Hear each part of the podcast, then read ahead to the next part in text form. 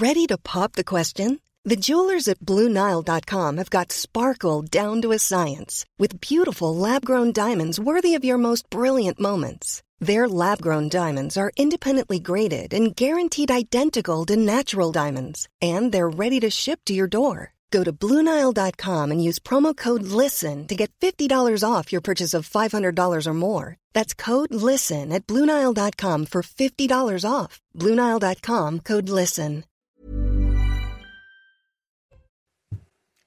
Bienvenue à tous et bon réveil dans la matinale week-end. On est ensemble jusqu'à 10h euh, pour une matinale exceptionnelle, une matinale 3 euh, étoiles. Un mot d'ordre aujourd'hui, tous derrière les Bleus. Si vous aimez le foot, vous êtes au bon endroit. Si vous êtes juste curieux, que vous avez envie de comprendre, de partager, d'encourager les Bleus cet après-midi, pas besoin d'être un spécialiste de foot, vous êtes aussi au bon endroit. On va passer ensemble une euh, très belle matinée pour vous donner envie de voir cette compétition, cette finale au sommet cet après-midi. France-Argentine, finale de la Coupe du Monde, ce sera à 16h. Et pour ça, comme tous les week-ends, je suis très bien accompagné. J'ai Arthur de Vatrigan à mes côtés. Bonjour. Bonjour Arthur de Vatrigan, cofondateur du magazine L'Incorrect. J'ai également Benjamin Morel, maître de conférence en droit public, spécialiste foot aussi ce matin. Absolument, absolument. Voilà, exactement, qui, nous donnera ses pronostics euh, aussi, mais on, a de la politique là-dedans. Il y a de la politique aussi dans le foot, on en parlera. Euh, J'ai aussi Guillaume Filleul, journaliste sport AC News, qui nous accompagne depuis le début de cette Coupe du Monde, quasiment tous les week-ends ensemble. Comment? Un peu le porte-bonheur de cette émission. Un peu le porte Alors, il s'envoie des fleurs aussi en même temps, Guillaume Filleul. Un peu le porte-bonheur de cette émission aussi, mais c'est vrai que depuis que vous êtes là, on n'a fait que gagner. Et aussi avec Sandra Tchombo, porte-bonheur aussi euh, de, cette émission. On n'a fait que gagner depuis qu'elle est là, euh, qui nous parlera toute l'actualité, mais qui est aussi fan de football et qui nous donnera peut-être aussi ses pronostics dans le courant de la matinée. Tout de suite, avant de poursuivre, de commencer, de vous dévoiler les titres de cette émission, la météo avec l'incroyable Claire Delorme. Retrouvez votre météo avec Switch, votre opérateur mobile, fournisseur et producteur d'électricité. L'énergie est notre avenir, économisons-la. Plus d'informations sur chez switch.fr. Bonjour Anthony, bonjour à tous. On commence la météo par une alerte pluie inondation en direction du Finistère. En effet, nous pouvons attendre jusqu'à 70 mm de pluie, des pluies marquées et continues toute la journée. Ceci eh bien, est dû à cette nouvelle perturbation qui va investir le pays d'ouest en est. Donc ça se traduit par un ciel encore bien couvert en matinée des Hauts-de-France en direction du nord de la Nouvelle-Aquitaine avec donc des pluies vers, euh, vers les pays de la Loire en remontant vers le Cotentin. Vous remarquerez encore la présence de ces brouillards qui pourraient être localement givrants, donc prudent si vous êtes sur la route. Commence également à se couvrir au niveau du pourtour méditerranéen. Dans l'après-midi, vous allez voir que cette perturbation, elle va gagner du terrain sur une large moitié nord, encore avec des pluies qui vont arroser les Hauts-de-France au niveau des Pays de la Loire en investissant un petit peu plus les terres. Toujours hein, ces brumes et brouillards localement givrants puisque les températures seront à peine positives dans ces endroits-là. Nous y reviendrons. En attendant, le soleil résiste en direction du sud-ouest, mais ça continue de se couvrir au niveau du golfe du avec en prime quelques gouttes qui pourraient être lâchées ici ou là. Passons maintenant aux températures encore bien sévères en direction du quart nord-est jusqu'à moins 10 degrés aux confins donc, euh, des frontières belges, moins 7 degrés pour le Pays de Caux, 1 degré seulement pour Bordeaux, 9 degrés pour la Corse. Dans l'après-midi, eh bien, deux salles, deux ambiances. Euh, ça commence à remonter un petit peu par le sud-ouest avec 12 à 15 degrés le long de la vallée de la Garonne, 13 degrés euh, pour la Bretagne. Ça restera quand même bien froid dans les régions centrales jusqu'à 4 degrés, la minimale qu'on observera à Dijon. 16 degrés du côté de la Corse, 16 degrés, évidemment, c'est tout ce qu'on a à vous proposer, mais ça n'a rien à voir avec les 24 degrés qui sont attendus cet après-midi à Doha, le tout sous un généreux soleil, dans l'espoir que les Bleus remportent leur troisième étoile. C'était votre météo avec Switch, votre opérateur mobile, fournisseur et producteur d'électricité. L'énergie est notre avenir, économisons-la. Plus d'informations sur chez switch.fr. Mais vous aussi, Claire Delorme, vous allez leur porter chance euh, au bleu cet après-midi. À la une, plus que quelques petites heures avant la rencontre. Ce moment qu'on attend avec impatience, qu'on redoute à la fois le match au sommet, le choc des titans, France-Argentine à 16h. Finale historique de la Coupe du Monde de football. Deux nations qui sont prêtes à entrer dans l'histoire avec une troisième étoile. Deux leaders qui s'affrontent, Lionel Messi et Kylian Mbappé. Les Bleus qui vont pouvoir compter sur une expérience solide, leur victoire en 2018. Il y avait déjà Mbappé, il y avait déjà Giroud, Griezmann et Yoris. Et surtout, il y avait déjà le grand Didier Deschamps comme entraîneur. De là, y voir euh, un avantage sur l'Argentine. Il n'y a qu'un pas, mais on va le franchir. Lui aussi, il était déjà là pour la dernière victoire des Bleus, c'est Emmanuel Macron, et il est encore une fois très présent depuis le début de la compétition. Alors une question ce matin, qui est le porte-bonheur de l'autre? Euh, Le chef de l'État peut-il tirer un bénéfice politique durable d'une victoire de la France? Le débat à suivre évidemment sur ce plateau. Allez, ça y est, c'est le jour J, le choc des nations. La France et l'Argentine, toutes deux en quête d'une troisième étoile, d'une troisième victoire en Coupe du Monde de football. Deux équipes emmenées par des leaders hors du commun qui se connaissent par cœur puisqu'ils jouent ensemble au PSG. L'un est en fin de carrière, c'est Lionel Messi. L'autre poursuit son ascension fulgurante, c'est Kylian Mbappé. L'affrontement sera redoutable pour les deux équipes tout à l'heure à 16h. Tous les enjeux avec euh, Chloé Beckworth et Clara Mariani. Ce soir, l'un aura le sourire et l'autre pleurera. L'un sera le roi et l'autre le dauphin. Messi ou Mbappé, entre eux la Coupe du Monde, dont la quête apparaît différente. Messi, c'est pour euh, rentrer dans la légende du foot au, au, même titre que Diego Maradona. Tandis que Mbappé, lui, a déjà gagné la Coupe du Monde. Il va plus maintenant commencer à penser à des récompenses aussi individuelles. Au-delà de l'étoile, le septuple Ballon d'Or est celui qui rêve de la récompense après Karim Benzema visant aussi le titre de meilleur buteur et de meilleur joueur de la compétition. Là, tout reste à faire, même si le capitaine de l'Albi Céleste brille comme jamais en cinq Coupes du Monde. On sent Messi un poids euh, de leadership, voilà. Que ce soit euh, technique, euh, mental aussi vis-à-vis de ses partenaires. En termes de régularité sur cette compétition, Messi est au-dessus de, de Kylian Mbappé. Pour l'un et l'autre, en tout cas, il s'agira de servir et de guider sa sélection dans des registres bien différents. Il y a une équipe qui dépend, je pense, plus de son joueur et c'est l'Argentine. Entre l'ancien de 35 ans qui n'a plus rien à prouver et le moderne qui rêve de deuxième étoile, comme Pelé avant ses 24 ans, restent les spectateurs et les fans en mondovision. Pour l'histoire du foot, hum. c'est sûr qu'on aimerait voir euh, Messi euh, gagner cette Coupe du Monde parce que je pense qu'il mérite. En tant que joueur, c'est lui, hein. pour moi, l'un des meilleurs joueurs de, tous les temps. Et ça serait bien aussi pour le peuple argentin. C'est, vraiment un peuple qui vit, qui vit football. Parachever une œuvre ou écrire la sienne, que le meilleur gagne. Oh, que le meilleur gagne, que le meilleur gagne, que la France gagne surtout, euh, j'ai envie de dire. Arthur de Vatrigan, on a, deux nations de football absolument incroyables qui s'affrontent aujourd'hui sur le terrain. C'est peut-être encore plus fort euh, symboliquement, j'ai envie de dire, que France-Croatie en 2018.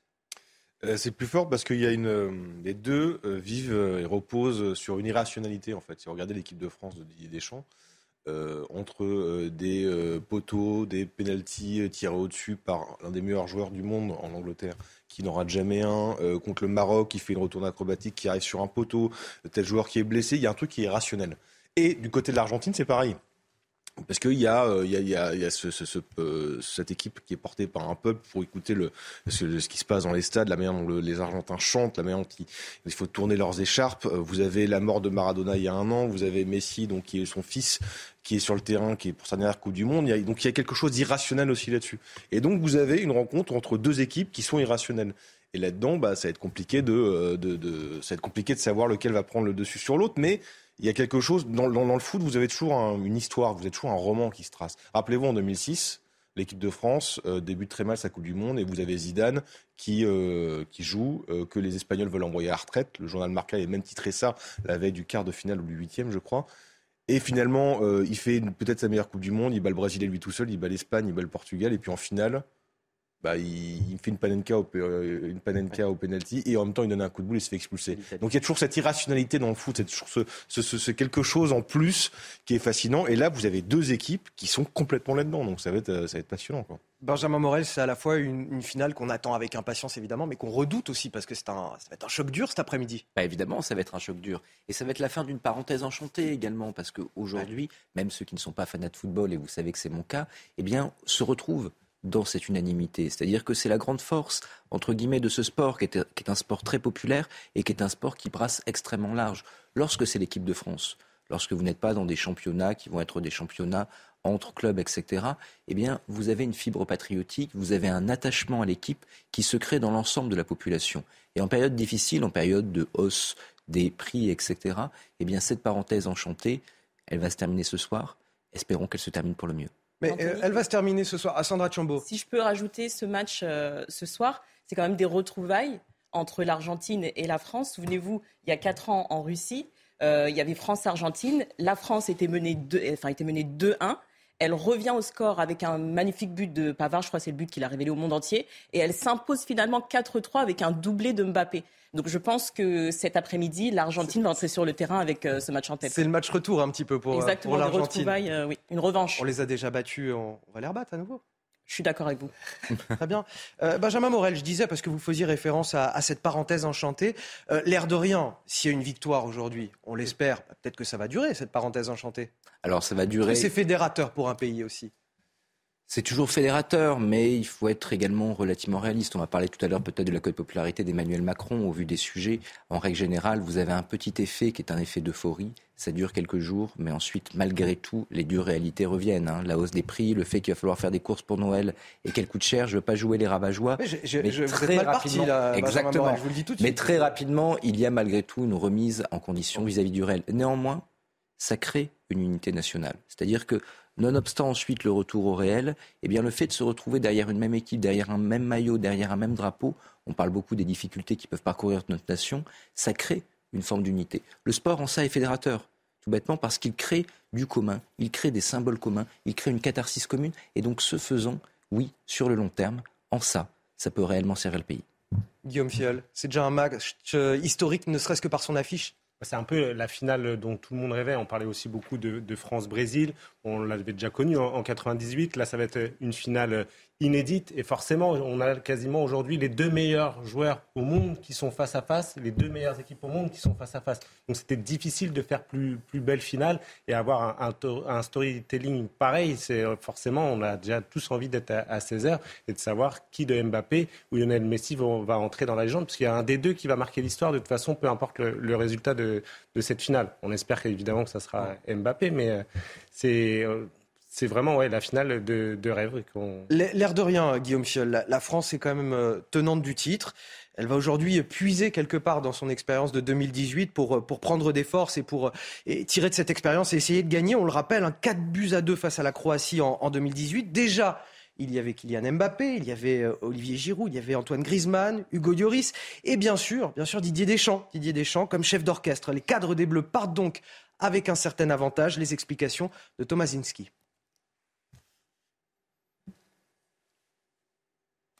Alors, peut-être que ça va arriver. À l'approche du grand rendez-vous, l'équipe de France gère ses émotions. Les Bleus vont disputer leur deuxième finale de Coupe du Monde en 4 ans. Un avantage notoire sur leur adversaire, car ils le savent parfaitement. Certains matchs ne se gagnent pas uniquement balle au pied. Ce qui s'est passé à 4 ans peut nous servir de référence euh, pour ceux qui y étaient. Mais euh, on a envie de d'écrire notre propre histoire avec, ce groupe de joueurs, avec le staff, avec tout l'encadrement. On était un peu plus euphorique pardon, après euh, la victoire face à la Belgique en 2018. Là, il y a un peu plus de calme, un peu plus d'expérience. On se dit de, bien récupérer et de se concentrer directement pour, euh, pour la finale. Mais je pense qu'il y a beaucoup plus d'expérience qu'en 2018 et beaucoup plus de calme. Et même si depuis, le 11 des Bleus a été renouvelé de moitié, ils sont encore neuf champions du monde à faire partie de l'aventure au Qatar. En face, seul Léo Messi a disputé la finale de 2014. Alors, malgré la quasi-invincibilité des Argentins depuis trois ans, Didier Deschamps avance l'esprit tranquille. J'ai pas d'inquiétude, de, stress. Euh, l'important, c'est en préparant un, tel match, euh, c'est garder la, sérénité une finale de Coupe du Monde encore plus. Il y a le match, et il y a aussi euh, le, contexte qui est, qui est particulier. Un contexte défavorable à l'équipe de France puisque la majorité du stade de Lousaï devrait être acquise à la cause argentine. Au bleu de faire vivre à leurs 6000 supporters une soirée inoubliable et décrocher une troisième étoile historique. Alors c'est vrai que pour l'équipe de France, il n'y a pas la même euphorie, la même candeur, on va dire, qu'en 2018, puisqu'ils ont déjà une victoire euh, dans les pattes. J'ai envie de dire, Didier Deschamps parle lui euh, de, sérénité. Est-ce que ça va être un atout ou alors au contraire, il faut une sorte d'excitation, de stress, une gagne quelque part euh, pour pouvoir aller jusqu'à la victoire? Bah, L'équipe de France sous Didier Deschamps est devenue une équipe allemande en fait, si vous regardez bien. On vous disait avant dans le époque euh, fin 90, quoi début 90, 90 jusqu'à début 2000, que le foot c'est un sport qui joue 11 contre 11 et à la fin c'est l'Allemagne qui gagnait. Euh, et là, c'est la France euh, est devenue mécanique, chirurgicale, froide, hyper précise et avec une, en effet, c'est une sérénité qui, une sérénité qui se dégage en effet et qui semble à chaque fois imbattable. Quoi. Tout, mais on a toujours l'impression qu'elle a une chance folle, sauf que quand vous avez une chance sur 10 euh, ans, c'est plus de la chance. C'est quelque chose que, qui se travaille. Il des chances, on sait que c'est un compétiteur euh, hors pair qui insuffle cette, gagne pas possible. Lui, en tant que joueur, il a gagné avec des champions, il a gagné la Coupe du Monde. Euh, là, il gagne en tant qu'entraîneur la Coupe du Monde et potentiel deuxième Coupe du Monde. Il y a quelque chose qui l'insuffle. Donc, il n'y a pas besoin d'avoir quelque chose, d'une ambiance particulière. Vous n'avez pas besoin d'avoir des braises, vous n'avez pas besoin d'avoir tout ça. Euh, ce qui n'est pas le cas de l'Argentine. L'Argentine, pour le coup, repose sur quelque chose qui est beaucoup plus, euh, euh, comment dire, inflammable Et, mais ça veut dire que la pression peut aussi être négative parce que c'est le dernier match de Messi, parce que ça fait longtemps qu'il euh, voilà, qu'il qu rêvait. Parce qu'elle a déjà perdu contre la France. qu'elle a déjà perdu. Oui, qu'elle a déjà perdu. Puis là, vous avez une version d'une équipe, vous avez deux équipes qui reposent sur deux joueurs et qui sont défensifs. le match va pas être très passionnant à regarder. On va voir voilà des murs, ça va taper sec, ça va être physique, surtout du côté argentin, et on va attendre du côté de la France comme du côté de l'Argentine un exploit individuel pour déclencher le but. Mais côté argentin, euh, voilà. C'est intéressant. Vous allez tout à l'heure nous, donner euh, vos pronostics euh, chacun autour de la table. Guillaume Fiol. Oui, je reviens à ce que, ce que disait Arthur. Effectivement, il peut aussi y avoir un, traumatisme du côté de Lionel Messi parce qu'il en a perdu une finale et, en 2014. Donc forcément, tout ça, ça, va jouer. C'est son dernier match avec la sélection argentine. Il a la pression de 45 millions d'Argentins sur les épaules pour devenir la nouvelle idole hein, et puis remplacer Diego Maradona dans, dans les cœurs argentins. Donc forcément, ça va, être aussi, ça va lui jouer et ça peut lui peser dans, dans, les jambes, même si, généralement, dans ce genre de, rendez-vous, Lionel Messi répond présent. Et justement, c'est dans ce genre de rendez-vous qu'on reconnaît les grands champions. Et je pense qu'il devrait être il devrait être intenable sur, sur la pelouse. Bon, vous savez quoi Je vous propose de partir tout de suite en, direct au Qatar, à Doha. On va rejoindre Damien Dubras et Grégory Prat. Euh, Grégory, quel est le, programme des euh, Bleus aujourd'hui avant cette, euh, avant cette rencontre, ce choc à 16h bah, écoutez, c'est du classique, hein, deux jours de finale. Dans quelques minutes, les, Bleus vont se réveiller tranquillement. Petit déjeuner dans l'hôtel que vous voyez jusque, juste derrière moi. Et puis il y aura un réveil musculaire, le brunch, la sieste, la causerie. Et petit à petit, on, rentrera euh, plus précisément euh, dans cette finale. Les Bleus, vous le savez, hein, qui désormais ont, ont l'expérience de ces journées euh, de finale de grande compétition, avec l'expérience, bien entendu, très positive de 2018 qui les avait amenés donc vers la victoire face à la Croatie, mais également euh, l'expérience de l'Euro 2016 il y a six ans en France où les Bleus s'étaient inclinés en finale face au Portugal. Et cette expérience-là, sûr que euh, les cadres qui étaient présents, sûr que Didier Deschamps en ont retiré euh, vraiment des éléments très importants, des erreurs à ne pas rééditer, ce qu'ils avaient déjà compris en 2018 et qu'ils ne referont pas évidemment aujourd'hui pour préparer donc cette finale face à l'Argentine tout à l'heure à Lusail. Vous avez parlé de calme et de sérénité désormais, c'est vraiment ce qui caractérise Hein, cette équipe de France. Le calme est caractérisé par Hugo Loris, euh, son capitaine. C'est pas un capitaine qui lève la voix, c'est pas un capitaine qui s'agite, qui braille, mais c'est un, capitaine justement qui sait apaiser ses joueurs. Et puis Didier Deschamps qui, qui n'a cessé de le rappeler hier en, conférence de presse, malgré euh, tous les troubles que l'on a traversés depuis le début de cette compétition. On a réussi à chaque fois, à s'adapter. On est resté calme et pourtant ça a fonctionné. Et donc c'est vraiment ces maîtres mots car les Bleus savent une seule chose, c'est pas dans le vestiaire avant le, match que la finale va se gagner, c'est pas tout à l'heure lorsqu'ils vont déjeuner tous ensemble, mais c'est bien sur le terrain et c'est sur le terrain qu'il faudra s'enflammer, c'est sur le terrain qu'il faudra aller chercher la grinta et c'est là où ils sont le meilleur depuis euh, depuis quatre ans. Et ça, c'est dit. On verra si ce calme et cette sérénité va les porter euh, jusque-là. Rendez-vous à 16h pour avoir la, réponse. Merci à vous, euh, Grégory Prat. Merci également à, à Damien Dubrac. Et derrière la caméra, on vous retrouve euh, à Doha, au Qatar, en direct tout au long de, de cette matinale week-end. Il est 7h15 sur CNews. C'est donc l'heure du rappel de l'actualité. C'est avec vous, Sandra Chiombo. Le budget de l'État 2023, définitivement adopté dans un hémicycle peu fourni hier, et ce au bout du dixième 49.3 en deux mois. Parmi les mesures phares, un bouclier tarifaire pour contenir à 15% la hausse des prix de l'énergie. Pour la NUPES, ce budget ne répond ni à l'urgence sociale ni écologique. Nouvelle frappe russe meurtrière en Ukraine, bilan au moins 5 morts et 15 blessés. Les régions centrales de Dnipropetrovsk et méridionales de Kherson ont été visées hier un centre gériatrique a également été touché, mais sans faire de victimes. Selon Kiev, la Russie poursuit son offensive en direction de Bakhmut. Je vis vraiment un rêve éveillé. Ce sont les mots de Miss Guadeloupe, élue Miss France 2023. Indira Ampio, 18 ans, a été couronnée cette nuit à Châteauroux. Elle a été choisie à 50-50 par les téléspectateurs de TF1 et par un jury de sept personnalités présidé par l'acteur Francis Huster. Et on continue ce matin d'accompagner les Bleus vers euh, la victoire on l'espère, à 16h cet après-midi face à l'Argentine. Avec vous, Guillaume Fiol, on va parler de ces euh, joueurs français qui ont brillé euh, tout du long de la compétition, les quatre fantastiques, on peut les appeler comme ça, Kylian Mbappé, Antoine Griezmann, Olivier Giroud et bien sûr Hugo Lloris. Effectivement, très belle formule, euh, Anthony. C'est effectivement un peu les quatre fantastiques hein, de cette équipe de France, même si on en aurait pu rajouter d'autres, bien, bien évidemment. Donc il y a, il y a d'abord Hugo Lloris, qui est le capitaine hein, de cette équipe de France et qui est devenu le joueur le plus capé de l'histoire des Bleus. Il a connu un début de compétition un peu mitigé, mais il est monté en puissance au fil des matchs avec des arrêts décisifs, hein, notamment en quart de finale contre l'Angleterre et en demi-finale face au Maroc. Et en cas de sac, il pourrait tout simplement devenir le premier capitaine à soulever deux fois de suite euh, la Coupe du Monde, ce qui serait euh, donc euh, prodigieux. Il y a ensuite Olivier Giroud, qui est lui devenu le meilleur buteur hein, de l'histoire de l'équipe de France. Il était précieux avec quatre buts, et notamment celui inscrit face aux Anglais en quart, qui nous a permis de nous qualifier. Une belle revanche hein, pour lui qui a failli ne pas être appelé et qui surtout n'avait pas marqué le moindre but en 2018. Il y a évidemment aussi Kylian Mbappé, hein, le meilleur buteur de cette Coupe du Monde, avec euh, cinq buts. Il a également délivré euh, deux passes décisives. Et il a surtout cette capacité à faire basculer euh, un match à lui tout seul. Et enfin, il y a Antoine Griezmann, le meilleur joueur français de ce mondial, peut-être même le meilleur joueur de ce mondial tout court. Il était précieux aussi bien sur le plan offensif avec trois passes décisives aussi, et sur le plan défensif avec une présence à toute épreuve. C'était un peu euh, l'homme euh, à tout faire des Bleus.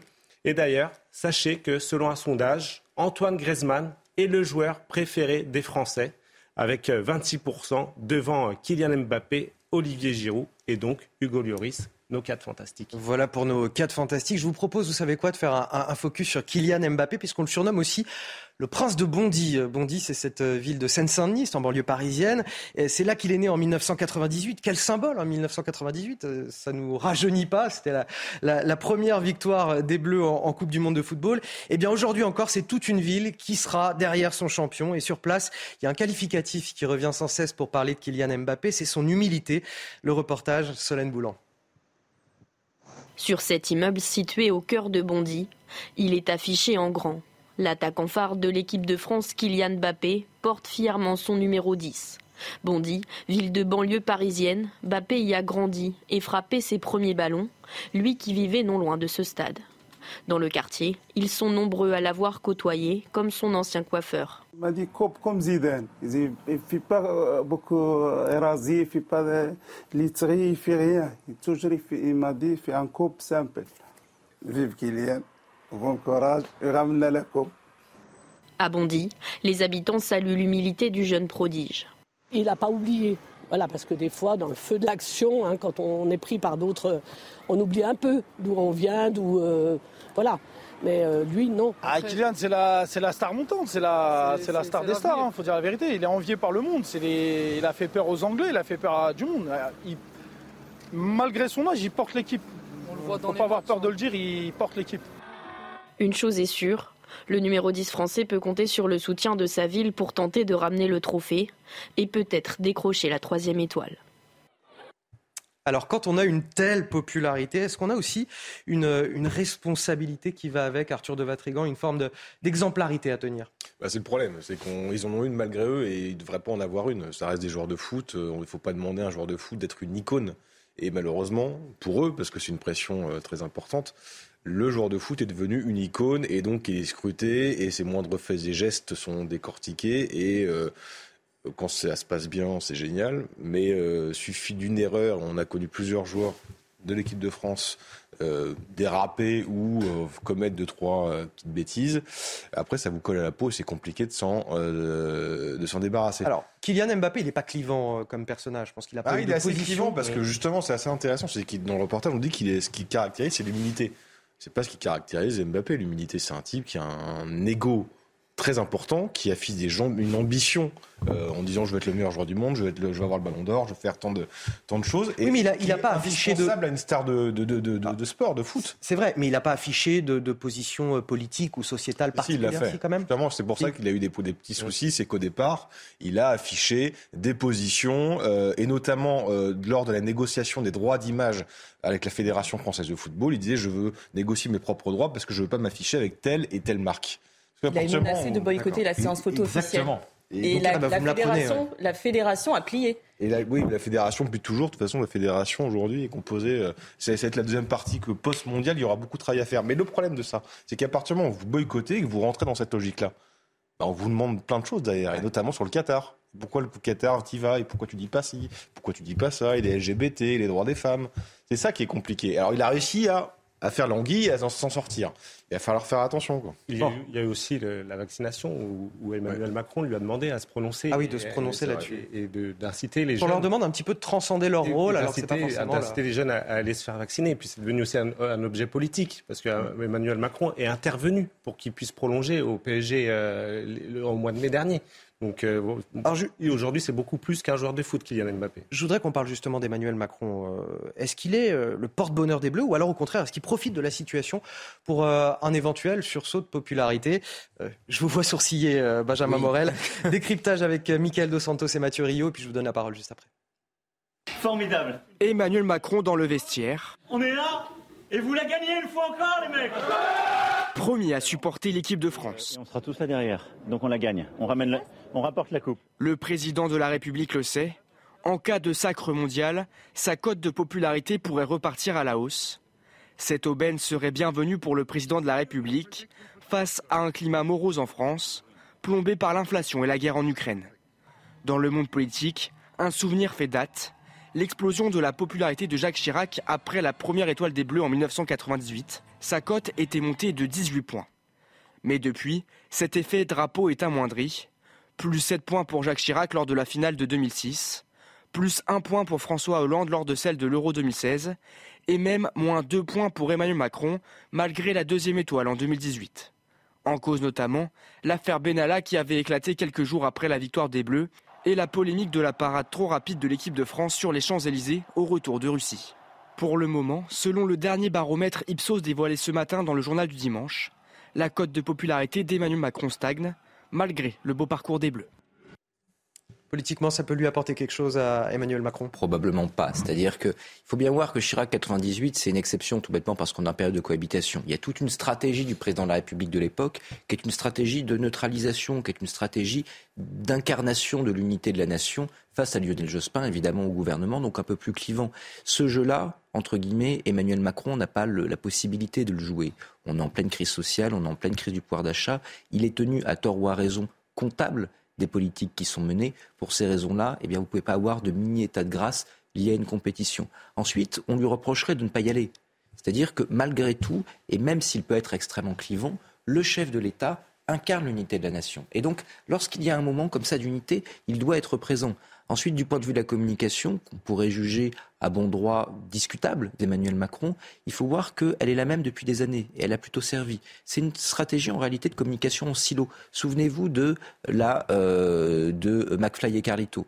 Vous visez la jeunesse. Parfois, vous jouez le général de Gaulle et vous touchez plus les personnes âgées. Cette stratégie de communication en silo, elle abîme peut-être à terme la fonction, mais malgré tout, elle s'avère électoralement très efficace. Messieurs, vous restez avec moi, on va marquer une courte pause. On vient dans un instant, on va continuer à parler football, de cette victoire des Bleus, très probable, dans quelques instants. Bah oui, non, mais j'essaie d'être positif. Certaines. On, aura le témoignage exclusif de Javier Pastore également. tout de suite. Il s'assume que ça va jamais arrêter, parce qu'il a une mentalité, un focus pour, pour arriver à, à être les meilleurs joueurs. Si vous voulez soutenir l'équipe de France, vous êtes au bon endroit. Bienvenue dans la matinale week-end. On est ensemble jusqu'à 10h. Eux aussi sont là pour soutenir l'équipe de France. Arthur de Vatrigan, Benjamin Morel, Guillaume Filleul et Sandra Tchombo pour décrypter euh, l'actualité, cette actualité brûlante, ce match France-Argentine. Ce sera donc tout à l'heure à 16h. À la une de votre journal, une équipe de France blessée, une équipe de France malade et pourtant une équipe de France qui parvient en finale. Décidément, les Bleus ne lâchent rien avec euh, leur capacité d'adaptation sans limite. Ils n'ont pas fini de nous faire rêver. Et donc, on compte sur eux cet après-midi, je vous le disais, à 16h, la grande finale de la Coupe du Monde, France-Argentine. Direction la troisième étoile. Mais attention, cette finale, ce ne sera pas une promenade de santé. Loin de là, face au bleu, un Lionel Messi à l'offensive, un Lionel Messi au sommet de sa carrière. À 35 ans, il a 7 ballons d'or. Ce sera le dernier match de sa carrière de légende. Et derrière lui, il a le soutien et le regard de millions de supporters. Lui non plus ne lâchera rien. Enfin, en cas de victoire de la France, il faudra s'attendre à une marée humaine sur les Champs-Élysées, jusqu'à 600 000 personnes. Un défi pour la sécurité. Rien que sur Paris, il y aura près de 2800 policiers et gendarmes mobilisés, 14 000 à travers toute la France. Un défi pour les forces de l'ordre qui cherchent à éviter tout débordement. Ah on s'est quand même fait une petite frayeur, euh, Guillaume Filleul, sur euh, la santé des joueurs de l'équipe de France hier. On en parlait sur ce plateau, ce, ce mystérieux virus qui rôdait dans l'hôtel des Bleus. Bonne nouvelle, les 24 joueurs étaient présents hier à l'entraînement, avec notamment euh, les retours de Raphaël Varane, Ibrahima Konaté, Kingsley Coman. Il faut dire que la France n'a pas été épargnée depuis le début de cette compétition. Malgré les bâtons dans les roues, elle est là, au sommet. Le récit est signé Romain Bédouc. Dans une Coupe du Monde en milieu de saison, après deux années de calendrier impacté par le Covid, le maître mot était l'adaptation. Kanté, Pogba, Kimpembe out. Ils sont pas là. Pogba, Kanté, Kimpembe, Maignan et Benzema, tous forfaits dans le mois précédent le départ pour le Qatar. Dernière blessure marquante, celle de Lucas Hernandez au bout de 10 minutes face à l'Australie. Autant d'absences qui ont poussé Didier Deschamps à faire des choix forts, comme imposer Dayo ou Pamecano en défense centrale, malgré des premières sélections timides. Évidemment, c'est son mérite et à travers les échanges qu'on a pu avoir, qui se sentent euh, plus euh, relâchés, plus en confiance. Si pour la défense, Deschamps a fait du poste pour poste, il a fait preuve d'ingéniosité et de tact pour composer son milieu de terrain. D'abord en repositionnant Antoine Griezmann plus bas, puis en donnant de l'importance à Adrien Rabiot, le joueur qui avait refusé un rôle de réserviste en 2018. Je lui dois tout en, équipe de France. Et je donne tout pour, euh, pour le maillot, pour, euh, pour la France, mais aussi pour lui. C'est comme un, merci que je lui envoie et euh, voilà, essayer de, de tout faire pour qu'il soit fier de son numéro 7. Une communication positive qui a aussi joué sur les performances d'Olivier Giroud, propulsé titulaire en l'absence de Benzema. Et si depuis la blessure d'Hernandez, les pépins physiques d'envergure ont épargné l'équipe de France, nul ne doute que son sélectionneur trouverait une solution d'adaptation le cas échéant, une de plus. C'est ça aussi le, talent de, Didier Deschamps, d'avoir su en, permanence réadapter le, dispositif, d'avoir su faire en sorte aussi que les joueurs soient dans le collectif plutôt que dans l'ego. Il a un talent particulier pour ça bah, C'est un vrai manager. Après, c'est quelqu'un qui a toujours été pragmatique dans sa carrière. Si vous regardez, que ce soit dans sa carrière de club ou dans sa carrière de sélectionneur qui commence à durer, euh, plusieurs fois, on l'a soupçonné d'être brouillé avec des joueurs et en fait, euh, finalement, bah, quand il fait le rappeler, on le rappelait. L'affaire Benzema, par exemple. Oui, il a prouvé finalement. C'était scientifié personnellement parce que c'était fait attaquer euh, ou insulter ou même traiter de raciste avec sa maison taguée à Bayonne et il l'avait pris pour lui personnellement. Bon, il était passé, il a mis deux ans pour digérer le truc et à partir du moment où il en avait besoin, il l'a rappelé. Giroud, quatre mois ou trois mois avant la, le début de la Coupe du Monde, il explique que non, même remplaçant, il n'en veut pas. Puis finalement, il le prend, puis finalement, c'est lui qui nous sauve dans l'Angleterre. C'est quelqu'un qui est pragmatique. Non, parce que tout à l'heure, vous avez peut-être été un petit peu injuste quand vous m'avez dit, finalement, il y a quelque chose d'irrationnel dans cette euh, équipe des Bleus qui arrive. elle se construit chez lui. Et euh, il y a quelque chose d'irrationnel si vous regardez. Vous... C'est quand même grâce à lui, c'est parce qu'il. Ah, mais bien sûr. Ah, ben c'est que, c'est même que grâce à lui. Mais euh, dire, tout le monde dit Deschamps a de la chance. Mais ça fait depuis qu'il est entraîneur qu'il a de la chance peut pas avoir de la chance pendant 10 ans, c'est pas possible. Et pourtant, c'est vrai. Quand euh, Ken tire au-dessus, quand le, Maroc euh, fait un poteau, quand euh, la seule fois où il a pas eu de chance, c'était avec la Suisse au dernier Euro. Là, il s'est passé un truc bizarre. Mais, si, mais c'est quelque chose qui se construit. C'est-à-dire que quand il fait un groupe, il prend un groupe d'hommes et pas un groupe de talents. Il dit il faut je, je veux pas d'emmerdeurs, je veux pas des gens qui vont qui, vont euh, mettre une mauvaise ambiance. Je veux des il compose son groupe, c'est 24 joueurs ou c'est 25 joueurs euh, pour pour des gens qui vont vivre un mois ensemble, un peu dans un esprit de commando. Et même si quelqu'un est moins bon, moins talentueux, il le prendra s'il s'adopte plus facilement l'esprit du groupe. Et si c'est un manager d'hommes, Deschamps. Est-ce qu'on on en a fini avec euh, ces histoires de, de, Covid, de grippe, de rhume, on ne sait pas trop euh, ils sont restés assez flous quand même, les Bleus là-dessus. Est-ce que, bon, c'est bon, aujourd'hui, il n'y aura pas de forfait, euh, ça devrait aller?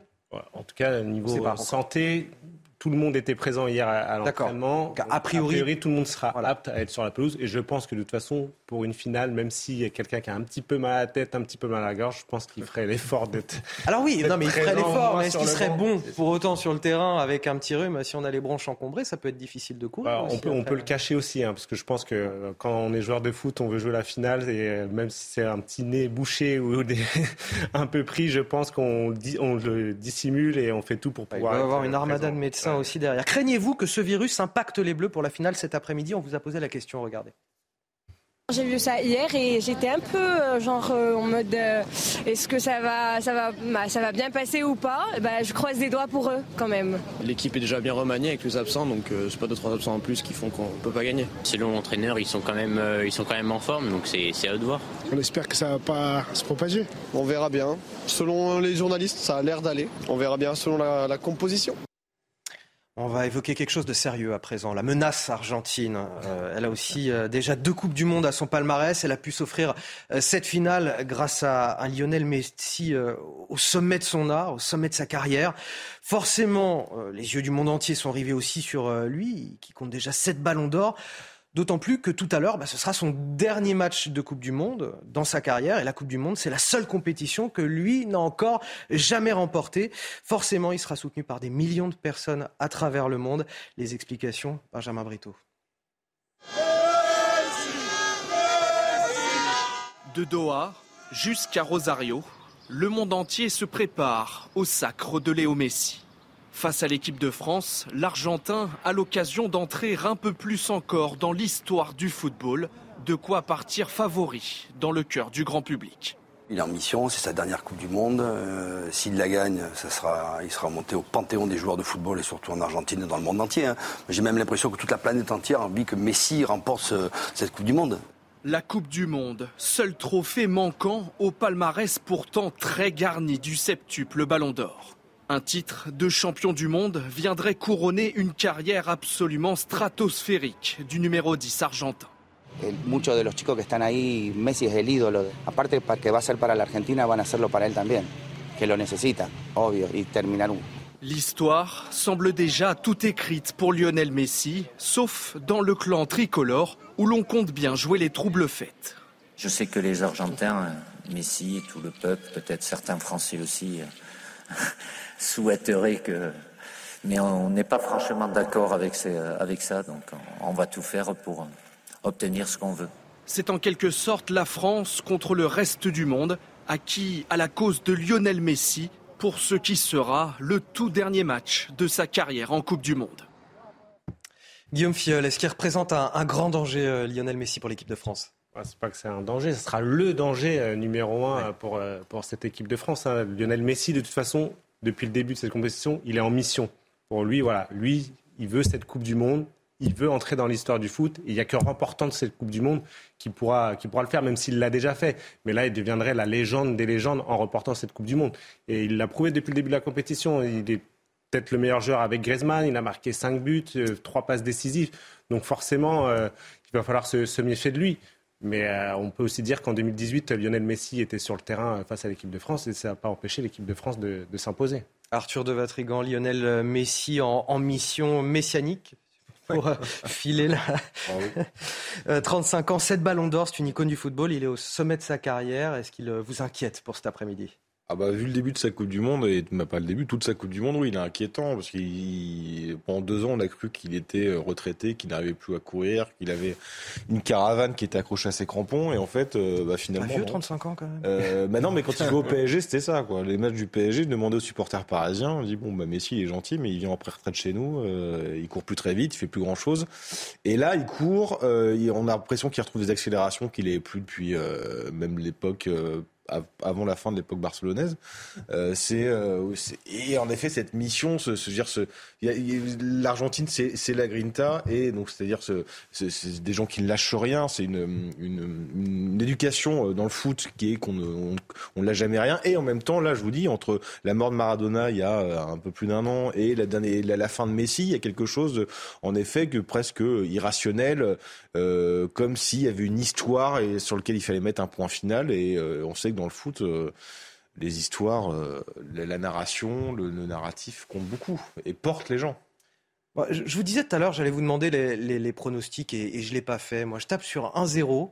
1-0 parce que ça va être compliqué, ça va être très dur. J'imagine un but d'Mbappé et euh, Yoris qui euh, rattrape plein de ballons. Benjamin Morel. Moi, je vois bien un 2-1 parce que je pense que malgré tout, les deux équipes ont une capacité à marquer lors de cette finale. Donc, on verra bien. Guillaume Fiol. Je suis aussi le, 2-1. Je suis un peu de cet avis aussi. Je pense qu'on va avoir des buts. Mais euh, ça risque aussi d'être le, un le peu 2-1, fermé. c'est hein, le je chrono pense. de cette Je euh, pense que les, les- hein. les deux équipes se craignent, donc ça risque d'être euh, un peu fermé, mais il y a effectivement des deux côtés une force offensive qui fait qu'il devrait y avoir des buts normalement. Donc 2-1 pour, euh, pour la France. Sandra Chambaud. Comme vous, Anthony, je dis 1-0. Je pense, comme Guillaume, que les- le match va être fermé, que les deux équipes vont se, se regarder un certain moment. Se chercher euh, longtemps. Oui, je pense. Arthur? Moi, j'aurais mis un truc à la 94, euh, un vieux match C'est ça. bien fermé. qui Alors, là, bah, alors, penalty. resituez-moi, parce que là, je sais pas. 94. euh, Coupe du Monde 94, Brésil-Italie, match très fermé. Euh, je suis en regardé qui se finit au penalty. euh, au bout de deux heures, euh, plus de deux heures et demie de match. Mais je pense que Et donc, ça la victoire aller pour vers ça, quoi. Et après le penalty, bah, euh, l'Argentine malheureusement. Non, non, non, non, non, pas l'Argentine. Mais je suis très Allez. mauvais en pronostic, hein, donc. euh, Duel au sommet, je l'espère, Bah je oui, l'espère, sincèrement. Euh, duel au sommet, donc France-Argentine, qui de mieux que euh, Javier Pastore, je vous l'ai promis tout à l'heure, pour évoquer cet affrontement. Pastore, c'est un Argentin, mais c'est aussi un, un Français d'adoption puisqu'il a, il a joué au PSG. Il connaît donc Lionel Messi, il connaît Kylian Mbappé. Forcément, il a un regard avisé sur le football mondial. Et pour lui, c'est une finale rêvée. Écoutez ce témoignage exclusif recueilli par nos confrères d'Infosport Plus. Oui, je pense que tout le monde il attendait cette finale l'Argentine et, la France. À la fin, sont, sont les deux favoris. Et bon, ils sont arrivés en finale. On a Messi et Mbappé pour les deux côtés. Deux joueurs qui, aujourd'hui, en ce moment, ils sont à un niveau très très haut. Et on voulait voir dimanche et de faire un bon match à tous les deux. J'ai vu que l'Argentine gagne. J'ai vu que Messi aussi, il peut, il peut gagner cette coupe. qu'il a beaucoup de d'ambition, il, aime, il aime, il a jamais, il a jamais touché. On espère pour lui et pour toute l'Argentine, la vérité, tous les Argentins qui sont venus ici, c'est incroyable. De perdre les premiers matchs de compétition, c'était dur, mais ils sont arrivés à, à gagner le deuxième et le troisième. Et après, je pense que l'équipe il a trouvé de nouveau son niveau. Pas seulement pour la Coupe du Monde, pour moi, chaque année, lui, il monte, il monte, il commence à monter. Il s'assume que ça va jamais arrêter parce qu'il a une mentalité, un focus pour, pour arriver à, être le meilleur joueur. Il veut ça et il se voit dans le terrain. Euh, L'année que j'ai joué avec lui, il arrivait à la surface, il faisait son action, son, son dribbling, il ne marquait pas, il était content. Maintenant, c'est pas ce jour-là. Maintenant, il doit arriver dans la surface, marquer, et remarquer, et encore marquer. Et c'est ça que c'est impressionnant et que, que me fait plaisir pour lui parce qu'il va, il va marquer l'histoire, pas seulement de la France, sinon de tout le football. Ah, ça commente euh, en plateau euh, la stratégie des Bleus. Faut entourer, faut. euh, Bah oui, parce que l'équipe d'Argentine se repose en grande partie sur Messi. Donc tu l'encercles. Et je pense que ça limite aussi son champ d'action. Les Argentins vont peut-être faire la même chose avec, Ouais, avec Kylian Mbappé, Oui, mais exactement. sauf que tu bloques Mbappé, mais il ouvre d'autres voies. Ça crée d'autres euh, possibilités dans le jeu. C'est pas la même chose. Bon, Sandra Tchombo, on en profite. Il est, il est 7h45. Vous avez la parole. C'est le rappel de l'actualité. La cote de popularité d'Emmanuel Macron reste stable selon un sondage IFOP. 36% de satisfaits contre 62% de mécontents. Il séduit les personnes votant les républicains et les partisans de la France insoumise. En revanche, le président a perdu 5 points de popularité depuis son élection en avril. Contestation en Iran, une figure du cinéma arrêtée hier. Il s'agit de Taraneh Ali Dosti, actrice et militante des droits des femmes. La justice iranienne a confirmé l'arrestation sur son ordre sans préciser le lieu de l'interpellation. Elle lui reproche notamment une incitation au chaos. Manifestation au Pérou, évacuation de 200 touristes bloqués au Machu Picchu. À bord d'un train, ils sont parvenus dans la région de Cusco, dans le sud, hier. Ils ont ensuite marché près de 2 km pour rejoindre des bus en direction de l'aéroport. 5000 touristes sont bloqués selon les autorités locales. L'armée promet 4 vols humanitaires pour le transfert. La Coupe du Monde. Et encore une fois, aujourd'hui, un, un dispositif de sécurité très important pour éviter tout débordement. Euh, il a été mis en place sur tout le territoire. Gérald Darmanin a annoncé la mobilisation de 14 000 policiers et gendarmes. Et c'est à Paris et sa petite couronne que les effectifs déployés sont les plus importants, environ euh, 4 000 policiers et gendarmes. L'avenue des Champs-Élysées sera d'ailleurs totalement fermée à la circulation pour permettre aux supporters de célébrer pleinement une éventuelle victoire. Avant de retrouver la maire du 8e arrondissement du secteur des Champs-Élysées, justement, Jeanne Dautzer. Tout de suite, les précisions de Michael Dos Santos. Quel que soit le dénouement final, Gérald Darmanin veut limiter les débordements. 14 000 policiers et gendarmes seront déployés dimanche sur l'ensemble du territoire, 2750 sur la seule ville de Paris. Mercredi dernier, ils étaient 10 000 pour la rencontre France-Maroc. 4 000 femmes et hommes viennent donc renforcer les équipes sur le terrain. La quasi-intégralité des unités de force mobile de notre pays sont mobilisées à Paris et dans les villes de province pour pouvoir permettre euh, ces fêtes dans des conditions d'ailleurs spontanées. Il y a des dizaines de milliers de personnes qui arrivent euh, euh, sur les grandes rues, les, grandes places ou sur les Champs-Élysées qui sont évidemment difficiles à, à contrôler. Montpellier, Nice, Lyon, plusieurs villes de l'Hexagone ont été mercredi dernier le théâtre d'affrontements et de dégradations. Au total, 266 personnes ont été interpellées dans l'Hexagone, 145 dans la capitale, certains d'entre eux avant même de passer à l'action.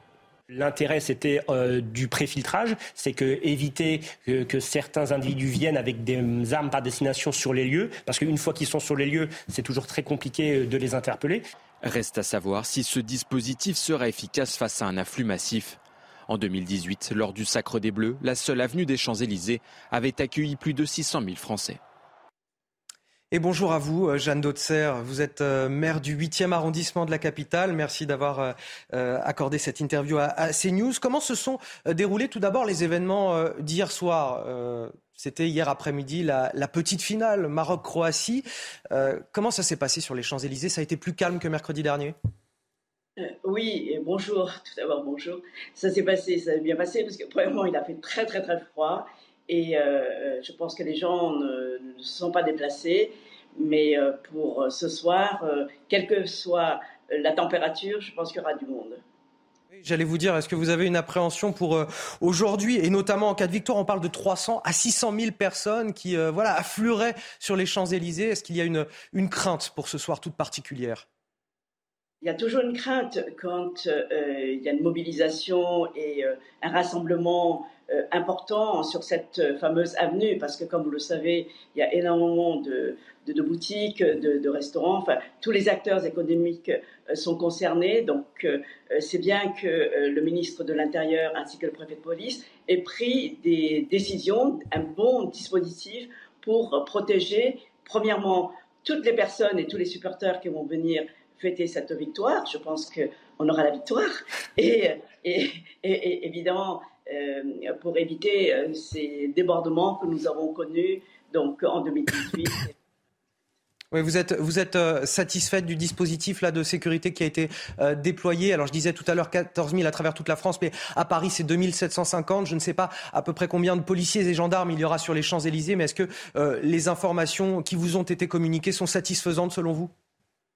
Écoutez, je pense que oui, et en, tout cas, il y aura aussi des policiers en civil qui vont se, promener, qui vont euh, regarder un peu euh, les, attroupements parce qu'en fait, euh, on craint tous des casseurs parce que quand les supporters viennent pour fêter la victoire, évidemment, c'est dans un autre état d'esprit. Mais quand les casseurs viennent spécialement pour affronter les forces de l'ordre ou pour vandaliser ou piller, c'est une autre histoire. Et je pense que les, les, policiers et les gendarmes sur place sont mobilisés pour euh, éviter ce genre de, situation. Comment ça s'était passé en 2018 Rappelez-nous.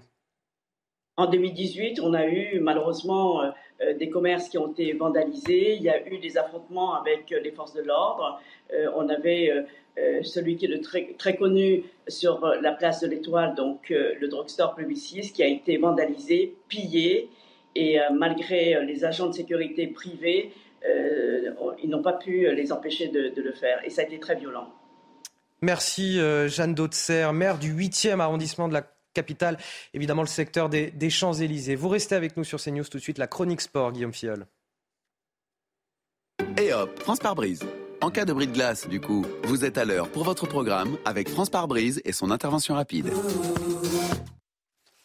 et donc Guillaume Fiol pour nous parler toujours évidemment de cette euh, Coupe du Monde de, football. Rendez-vous 16h, euh, le match France-Argentine, finale de la Coupe du Monde, le choc des titans, deux nations en quête d'une troisième étoile, deux nations qui sont finalement prêtes, Guillaume, à entrer dans l'histoire. Oui, les, Bleus pour euh, commencer, hein, c'est un jour pour entrer dans l'histoire pour l'équipe de France, car on n'en a pas beaucoup parlé jusqu'à maintenant, mais la France peut devenir la première équipe à remporter deux Coupes du Monde consécutif depuis 60 ans. Rendez-vous compte, et cet exploit n'a été réalisé jusqu'à maintenant que par deux pays, l'Italie en 1934 et 1938, puis le Brésil 1958 et 1962. C'est dire si un sacre des Bleus serait euh, tout simplement euh, sensationnel. Et pour décrocher cette fameuse troisième étoile, également euh, convoitée, comme vous l'avez dit Anthony, par l'Argentine, privée de Coupe du Monde depuis 1986, les Bleus pourront compter sur un groupe au complet ou presque. Fini le mystérieux virus qui s'était invité ces derniers jours. Tout le monde a pu participer au dernier entraînement hier. Mais deux, incertitudes planent tout de même sur le, le 11 de départ une en défense centrale entre Dayo Upamecano et Ibrahima Konaté, mais surtout une autour d'Olivier euh, Giroud qui est gêné par une douleur au genou et en cas d'absence, il pourrait être remplacé par Marcus euh, Thuram. Kylian Mbappé, lui, devrait être bien présent et on l'a dit, son duel à distance avec Lionel Messi sera évidemment scruté de près. Eux qui sont les deux meilleurs buteurs de cette Coupe du Monde avec euh, cinq buts chacun. Et les deux peuvent aussi entrer euh, dans l'histoire. Kylian Mbappé peut rejoindre le roi Pelé avec deux Coupes du Monde remportées avant euh, ses 24 ans, qu'il fêtera d'ailleurs euh, mardi. Et Lionel Messi peut lui soulever donc sa première Coupe du Monde, seul trophée qui manque à son incroyable palmarès. J'ai envie de dire vivement Césaire. Le verdict donc à partir de 16h effectivement avec cet anniversaire d'Mbappé, on espère que ça lui portera chance. Merci Guillaume Fiel. Et hop, France par brise. Malgré votre bris de glace, du coup, vous étiez à l'heure pour votre programme avec France par brise et son intervention rapide. Bon, si vous êtes sur CNews pour encourager les Bleus, vous êtes au bon endroit. Le temps pour moi de remercier euh, Arthur de Vatrigan et Benjamin Morel pour cette première partie euh, d'émission. On continue avec de nouveaux invités dans, quelques minutes. Toujours une émission spéciale consacrée à la victoire des Bleus, on va le dire. Ils ont gagné.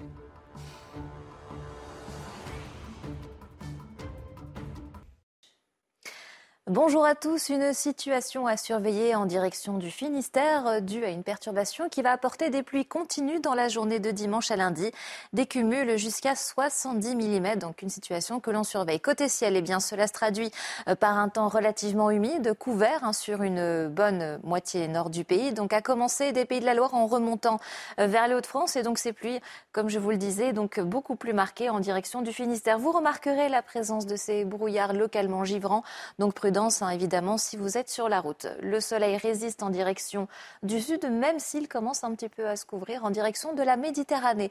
L'après-midi, de très belles éclaircies vont pouvoir se développer dans le tiers sud du pays. Là encore, à l'exception du Languedoc-Roussillon, où ça va devenir de plus en plus couvert avec en prime quelques gouttes qui pourraient être lâchées ici ou là. Puis la perturbation qui tente d'investir du terrain, mais qui fait du surplace puisque nous sommes, euh, nous sommes sous l'influence de l'anticyclone, ce qui fait que les pluies auront du mal à investir les terres des Hauts-de-France, là encore vers les pays de la Loire, toujours avec ces brumes et brouillards givrants et ce vent qui aura tendance à se renforcer 90 km h Ce flux de sud, eh bien, qu'est-ce qu'il va apporter? Une douceur relative puisqu'en, puisqu'en matinée, les gelées resteront encore de mise sur une bonne partie du pays jusqu'à moins 10 degrés aux confins des frontières belges, 1 degré seulement pour Bordeaux, 9 degrés pour la Corse. Et donc, comme je vous le disais, ce flux de sud dans l'après-midi va apporter une douceur relative, surtout vers l'arc atlantique, entre 12, 14 degrés, voire 13 degrés du côté de Brest, 6 degrés pour Paris, 4 degrés la minimale en direction de Dijon, donc c'est beaucoup plus frais au niveau des régions centrales, jusqu'à 16 degrés euh, pour la Corse. Il fera 24 degrés en revanche que ce soit pour Doha, avec un très généreux soleil, donc dans l'espoir que les Bleus puissent ramener la troisième étoile. C'était votre météo avec Switch, votre opérateur mobile, fournisseur et producteur d'électricité. L'énergie est notre avenir, économisons-la. Plus d'informations sur chez switch.fr. Allez, bienvenue à vous et bon réveil dans la matinale week-end, une matinale exceptionnelle. Le mot d'ordre aujourd'hui, tous derrière les Bleus. Si vous êtes euh, fan de foot, vous êtes au bon endroit. Euh, si vous êtes juste curieux, vous avez envie de comprendre, de partager, d'encourager euh, les Bleus, vous êtes aussi au bon endroit avec tous nos spécialistes et nos reportages. On va passer ensemble une très très belle matinée. À la une, plus que quelques petites heures avant la rencontre, ce moment qu'on attend avec impatience, qu'on redoute à la fois, le match au sommet, le choc des titans, France-Argentine à 16h, finale historique de la Coupe du Monde de deux nations qui sont prêtes à entrer dans l'histoire avec une troisième étoile. Deux leaders qui s'affrontent, Lionel Messi et Kylian Mbappé. Les Bleus qui vont pouvoir compter sur une expérience solide. Leur victoire en 2018, il y avait déjà Mbappé, Giroud, Griezmann et Yoris. Et surtout, il y avait déjà le grand Didier Deschamps comme entraîneur. De là y voir un avantage sur l'Argentine, il n'y a qu'un pas et on va le franchir. Lui aussi, il était déjà là pour la dernière victoire des Bleus, c'est Emmanuel Macron et il est encore une fois très présent depuis le début de la compétition. Alors une question ce matin, qui est le porte-bonheur de l'autre? Le chef de l'État peut-il tirer un bénéfice politique durable d'une victoire de la France? Le débat à suivre sur ce plateau. Et enfin, en cas de victoire de la France, il faudra s'attendre à une marée humaine sur les Champs-Élysées. Jusqu'à 600 000 personnes attendues. Un défi pour la sécurité. Rien que sur Paris, il y aura près de 2800 policiers et gendarmes mobilisés, 14 000 à travers toute la France. Un défi pour les forces de l'ordre qui cherchent à éviter tout débordement. Mais tout d'abord, avec euh, vous, Guillaume Fiol, on va parler de, ces joueurs qui ont brillé depuis le début de la compétition. Les quatre fantastiques, je le disais tout à l'heure, Kylian Mbappé, Antoine Griezmann, Olivier Giroud et Hugo Lloris. Ah, ce sont effectivement hein, les quatre joueurs, les quatre fantastiques, comme vous l'avez dit, euh, qui ont porté cette équipe de France euh, jusqu'en finale. Il y a d'abord Hugo Lloris, qui est le capitaine hein, de cette équipe et qui est devenu le joueur le plus capé de l'histoire de l'équipe de France, même s'il a connu un début de compétition euh, un peu mitigé. Il est monté en puissance au fil des matchs avec des arrêts décisifs, notamment en quart de finale contre l'Angleterre, puis en demi-finale face au Maroc. Et en cas de sacre, il pourrait tout simplement devenir le premier capitaine à soulever deux Coupes du Monde euh, de suite. Il y a euh, également Olivier Giroud qui est lui devenu le meilleur buteur de l'histoire de cette équipe de France. Il a été précieux avec quatre buts inscrits et notamment celui face aux Anglais euh, en quart, qui a permis euh, aux Bleus de se qualifier euh, pour les demi-finales. Une belle revanche hein, pour lui, alors qu'il a failli ne pas être appelé et qu'il n'avait pas marqué le moindre but en 2018 en Russie. Il y a évidemment aussi Kylian Mbappé, le meilleur buteur de cette Coupe du Monde avec cinq buts, à égalité avec Lionel Messi. Il a également délivré deux passes décisives et il a cette capacité à faire basculer un match à lui tout seul. Et enfin, il y a Antoine Griezmann, le meilleur joueur français de ce mondial, peut-être même le meilleur joueur de ce mondial euh, tout court. Il a été euh, précieux euh, aussi bien sur le plan offensif, avec trois passes décisives, que sur le plan défensif, où il a été omniprésent. C'était un peu l'homme à tout faire des Bleus pendant ce mondial. Et sachez d'ailleurs que selon un sondage, Antoine Griezmann est le joueur préféré des Français devant Kylian Mbappé, Olivier Giroud et Hugo Lloris, les trois autres fantastiques qu'on a cités juste avant. Et ça y est, avec Guillaume Fiel, on a, on a posé le décor de nos champions. Rendez-vous à 16h tout à l'heure pour cette finale France-Argentine. On verra le verdict. Je suis déjà avec Guillaume Bigot sur ce plateau qui m'accompagne pour 45 minutes d'infos et d'analyse. Bon, c'est face à Bigot, mais c'est quasiment face aux Bleus aujourd'hui. Ah, ça va être essentiellement consacré derrière les Bleus même, exactement. A tout de suite sur CNews et sur Europe 1. Bonjour et bon réveil à tous si vous nous rejoignez sur CNews et sur Europe 1 à 8h10. C'est l'heure de Face à Bigot avec Guillaume Bigot. Bonjour Guillaume. Bonjour Anthony Favali, bonjour à toutes et à tous. Émission qu'on pourrait presque rebaptiser ce matin Face aux Bleus, euh, si vous me le permettez bien sûr. Mais, euh, derrière les Bleus même. Et derrière les Bleus, vous avez tout à fait raison parce qu'aujourd'hui, il y a quand même euh, une petite dominante dans l'actualité, vous l'aurez évidemment compris. C'est le jour J, le choc des nations.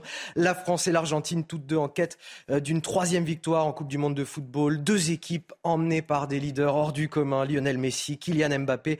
On va tout de suite partir au Qatar, rejoindre Grégory Prat et Damien Dubras. L'affrontement sera redoutable pour les deux équipes tout à l'heure à 16h. Avant même le début de cette Coupe du Monde, tous les fans de foot rêvaient à une finale France-Brésil ou une finale France-Argentine. Au duel Bappé-Neymar ou Bappé-Messi veut exaucer. Euh, ce sera le duel Bappé-Messi ce soir au stade de Lusail. Mais il serait bien réducteur de résumer cette finale de Coupe du Monde à ce simple duel.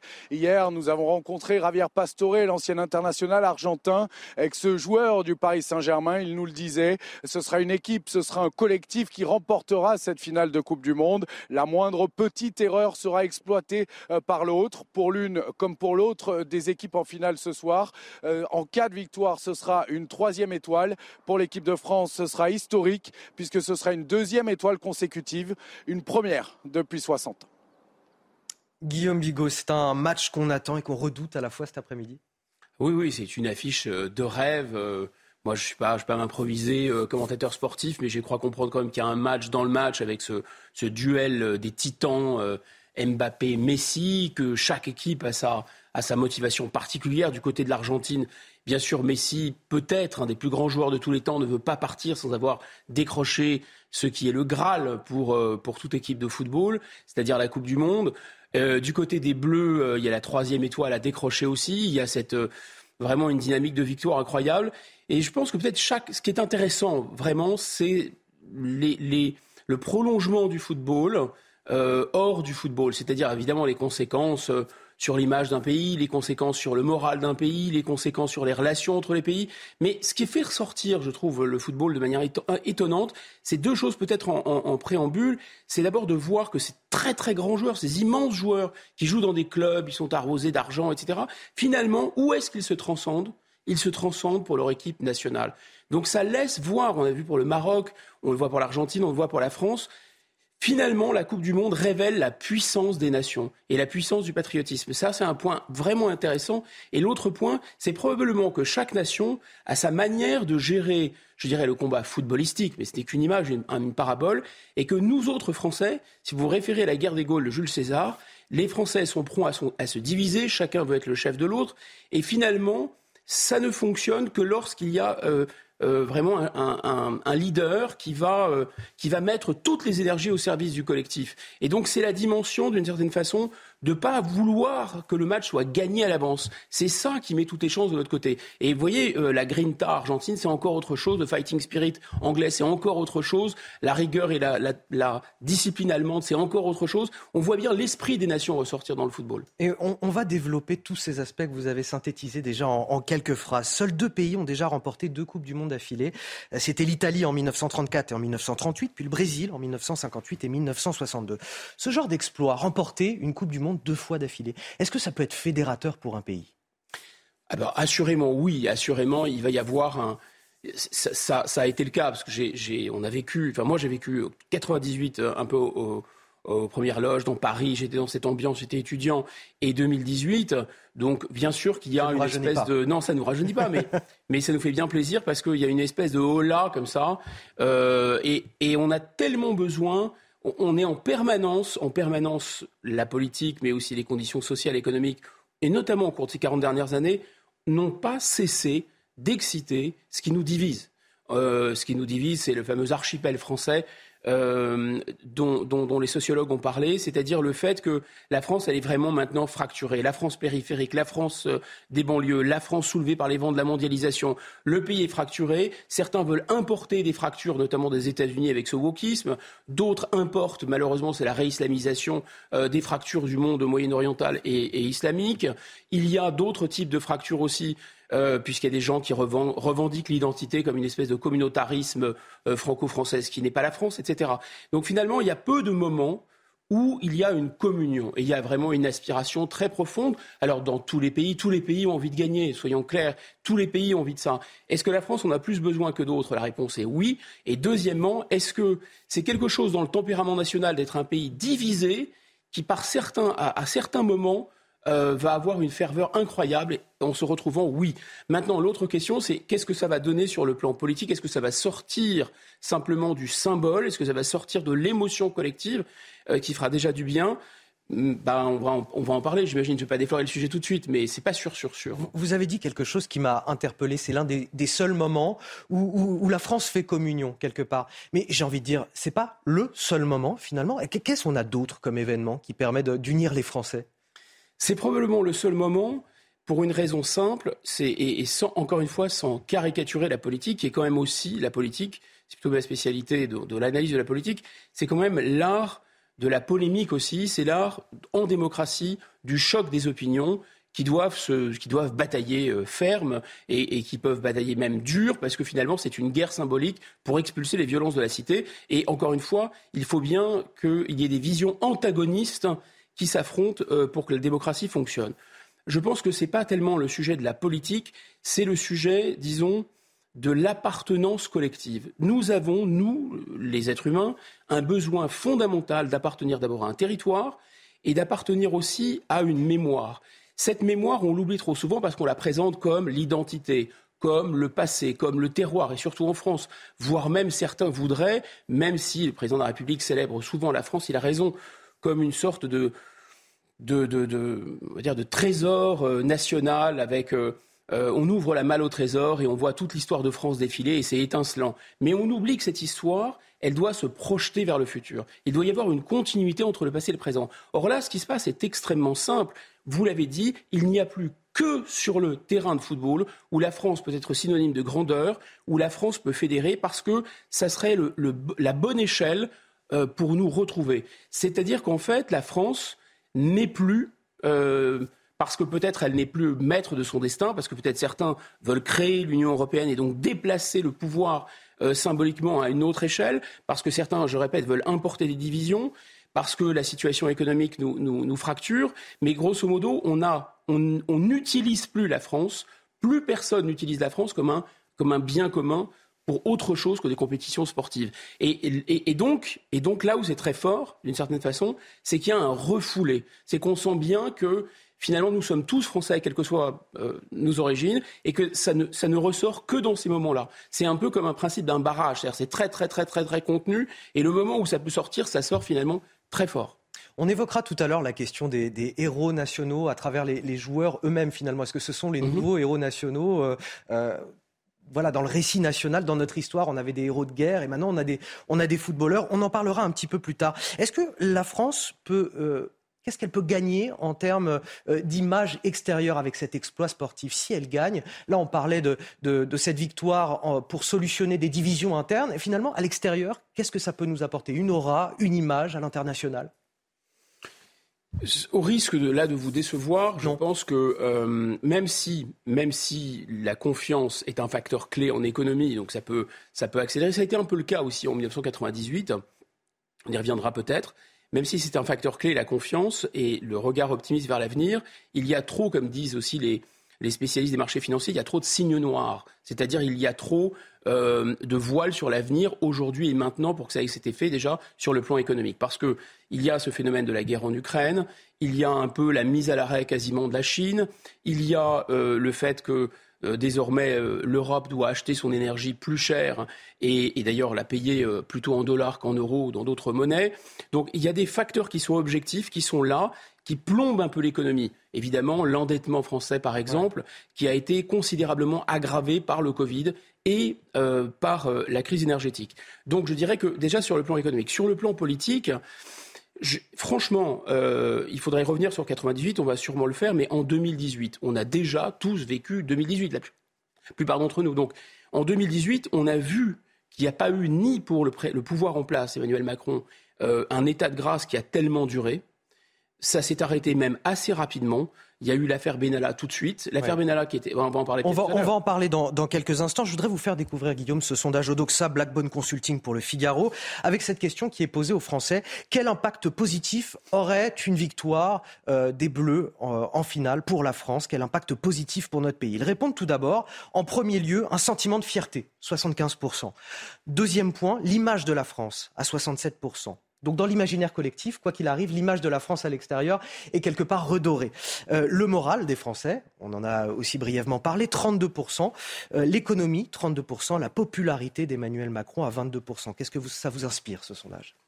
Le, le podium est assez intéressant, mais ce qu'on peut dire, c'est que l'économie, la popularité d'Emmanuel Macron et dans une moindre mesure le moral sont quand même corrélés au sentiment de fierté et à l'image de la France. Parce que l'image, la communication, euh, et le symbole, c'est ce, dont on parle aujourd'hui, c'est que ça, va être un, ça va être un symbole de, euh, de la France. Ce n'est pas totalement la France. Ce qui est vraiment gênant dans cette affaire, c'est qu'on voit, finalement, c'est une, c'est une démonstration chimiquement pure que si on réunit les Français autour de la France et si on leur donne cette fierté d'être Français, ils achètent, ils sont clients. Voilà, c'est ça que ça démontre de manière chimiquement pure. Et donc la question qui se pose tout de suite, c'est pourquoi depuis 40 ans, l'équivalent des Didier Deschamps sur le plan politique, quel qu'il soit, même Jacques Chirac qui a très très bien récupéré la Coupe du Monde de 98, pourquoi c'est Didier Deschamps, euh, disons de François Mitterrand pour faire simple, à Emmanuel Macron compris, sans exception, on peut tous les mettre dans un, même sac, disent la France, c'est trop petit. François Mitterrand dit euh, la, la, la France ou la nation, enfin la France c'est la c'est le, passé ou, c'est la patrie, et l'avenir, c'est l'Europe.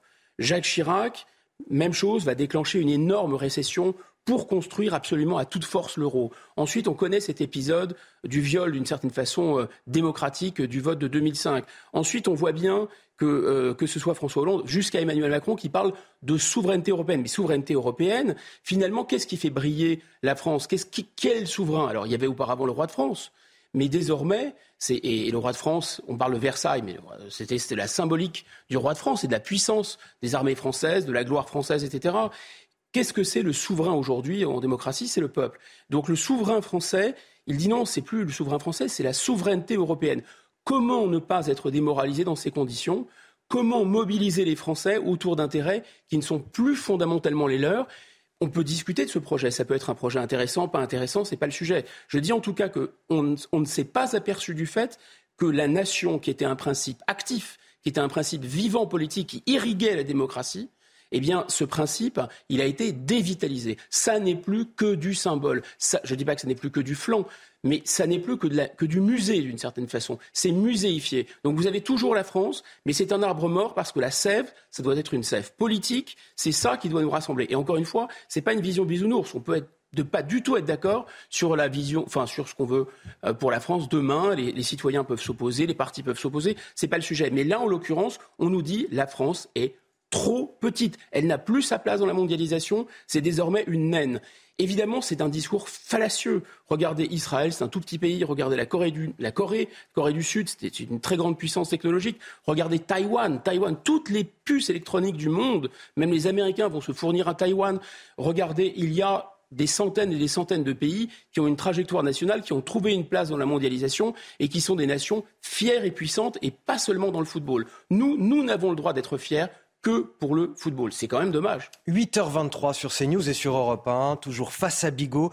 En cas de victoire, il sera Emmanuel Macron le premier président de la République à assister par deux fois au sacre de l'équipe de France. Alors Emmanuel Macron est-il le porte-bonheur des Bleus? Je pose la question. Ou profite-t-il de la situation pour un éventuel sursaut de popularité? Tout d'abord, le décryptage avec Mickaël Dos Santos et Mathieu Rio. Et on en discute avec vous, Guillaume, juste après.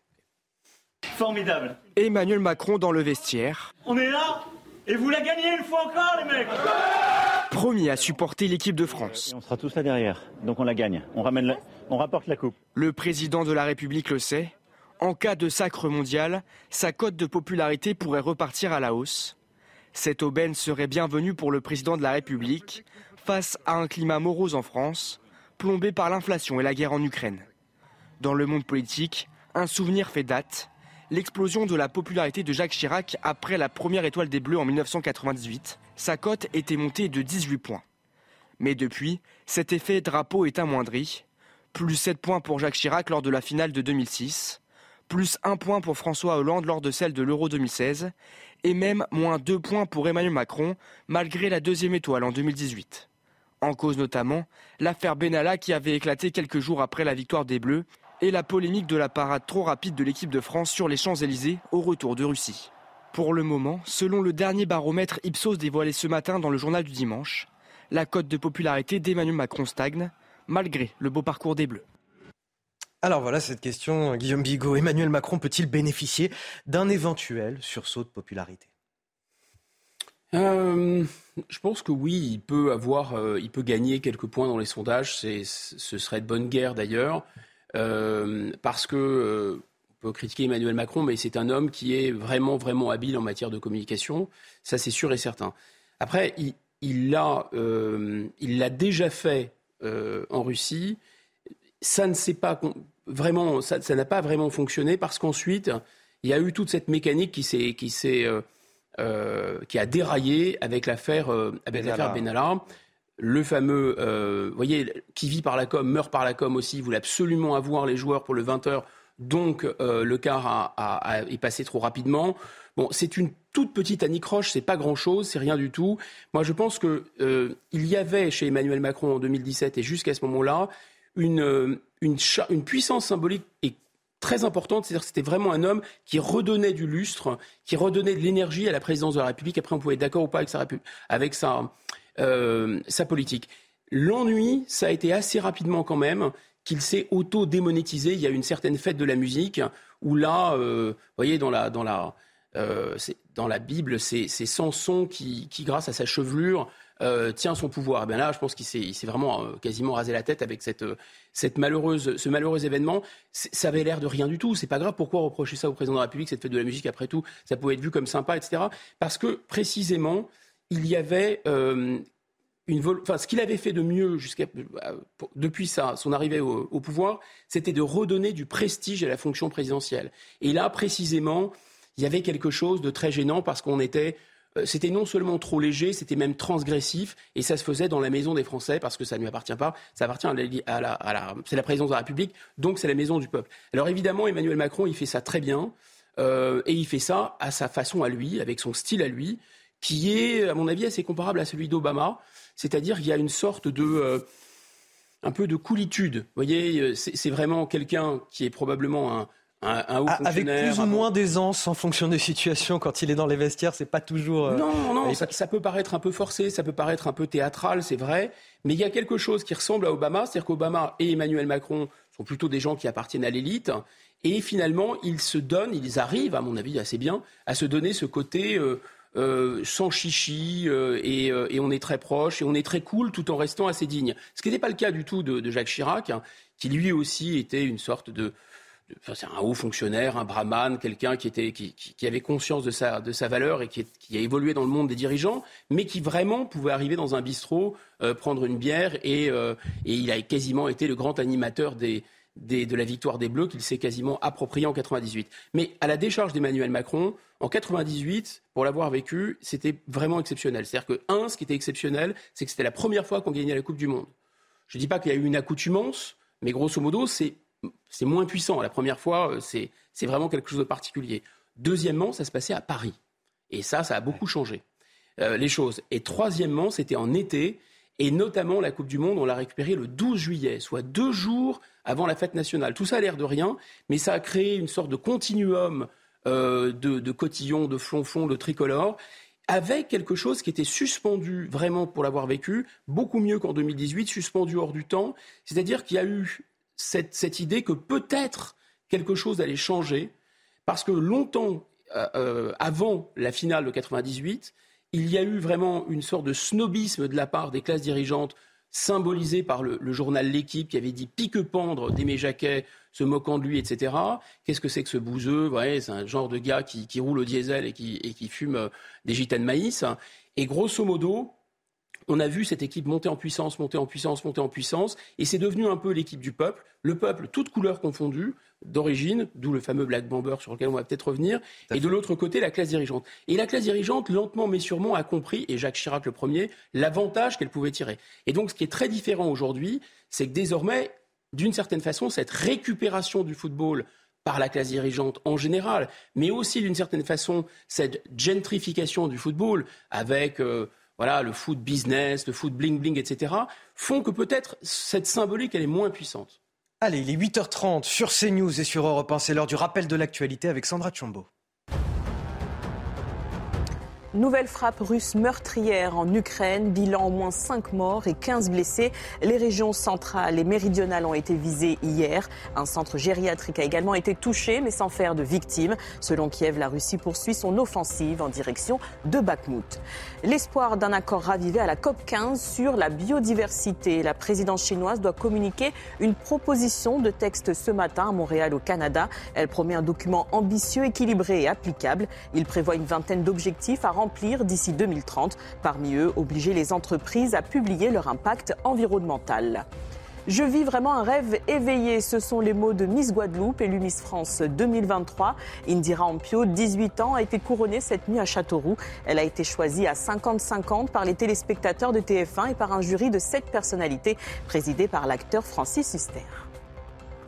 Guillaume Bigot, on parlait euh, à l'instant de cette France euh, Black Blamber de 1998.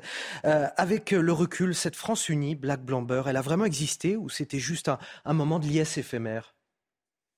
Je pense même qu'elle a existé sans être, sans avoir même conscience d'être Black Blamber. C'est-à-dire que le paradoxe. C'est un beau moment c'est que la France Black Blamber, elle existe hein, si elle ne se pense pas Black Blamber, si elle se pense bleu, blanc, rouge, si elle se pense France. On en revient à ce qui nous réunit et ce qui nous sépare. C'est-à-dire que si vous exaltez ce qui sépare les gens, et vous voyez, c'est très paradoxal cette formule de France Black Blamber, parce qu'il y avait l'idée d'une réconciliation, déjà des émeutes urbaines, on en a parlé avec euh, Vaux-en-Velin en 90, etc. Il y avait déjà eu la marche des beurs. Donc tout ça n'était pas nouveau. Donc il y avait déjà cette fracture. C'est-à-dire le danger, c'est vraiment que la fracture sociale soit aussi une fracture euh, ethnique, une fracture religieuse, etc. Euh, et, donc on avait cette fracture. Et donc Black Blamber, c'est un pansement pour euh, refermer la fracture. Mais finalement, le pansement pour refermer la fracture, d'une certaine façon, met en évidence la fracture, met des mots sur cette fracture. Or, ce qui était très étonnant, j'ai revu des images aussi de 84, euh, où, parce qu'on ne le sait peut-être pas, mais euh, en équipe de France depuis les années 60, il y a des gens euh, d'origine maghrébine, d'origine africaine, etc., qui ont contribué à tous les succès. Simplement, c'est la France qui gagnait. C'est pas telle ou telle communauté. Et donc, il y a eu un paradoxe dans cette expression, parce que finalement, ce qu'on voulait dire, c'est que les tensions étaient apaisées et que les gens étaient réunis à nouveau, mais finalement, on les renvoyait leurs origines. Et derrière Black Blamber, il y a deux choses. Il y a le discours de SOS Racisme qui s'est mis en place et qui a formé une sorte de, duo ou de tango, d'une certaine façon, avec la montée du Front National. Alors le Front National de l'époque n'était pas du tout le Rassemblement euh, National d'aujourd'hui. Jean-Marie Le Pen a eu des termes qui étaient euh, ultra choquants, euh, et il y avait vraiment une volonté de cliver sur des questions d'origine, etc. Donc l'extrême droite était vraiment l'extrême droite à cette époque, sans aucun doute possible et euh, finalement tenait un discours la France aux Français. Et en face, il y a eu cette idée de dire mais attendez, vous voyez bien le drapeau français, la nation, le patriotisme, c'est donc quelque chose d'extrême droite, c'est quelque chose de ranci, de moisi, qui nous ramène à la torture en Algérie, qui nous ramène euh, aux heures les plus sombres, donc à Vichy, etc. Et en fait, nous, nous voulons une société multiculturelle, on n'est pas encore au wokisme, multiculturelle, et nous défendons nos potes, d'où le euh, touche pas à mon pote, nous défendons nos potes. Et, cette, espèce de, dualité s'est installée, et finalement, euh, le 98, ça a été l'espoir que la nation puisse ressurgir comme un facteur pour réunir tout le monde. Mais en fait, ça n'a pas duré très longtemps. D'abord parce que c'était, à mon avis, très mal parti, avec cette expression malheureuse de Black Blamber, ça aurait dû être simplement bleu, blanc, rouge, quitte à célébrer évidemment l'apport de l'immigration, comme ça a toujours été fait. Tout le monde sait qu'il y a des grandes, grandes figures de l'histoire de France euh, qui, sont, euh, qui viennent d'ailleurs, mais qu'importe. La France, ça se porte dans le, dans le cœur et le sang symbolique français, c'est d'abord le sang c'est d'abord un, un, sang symbolique.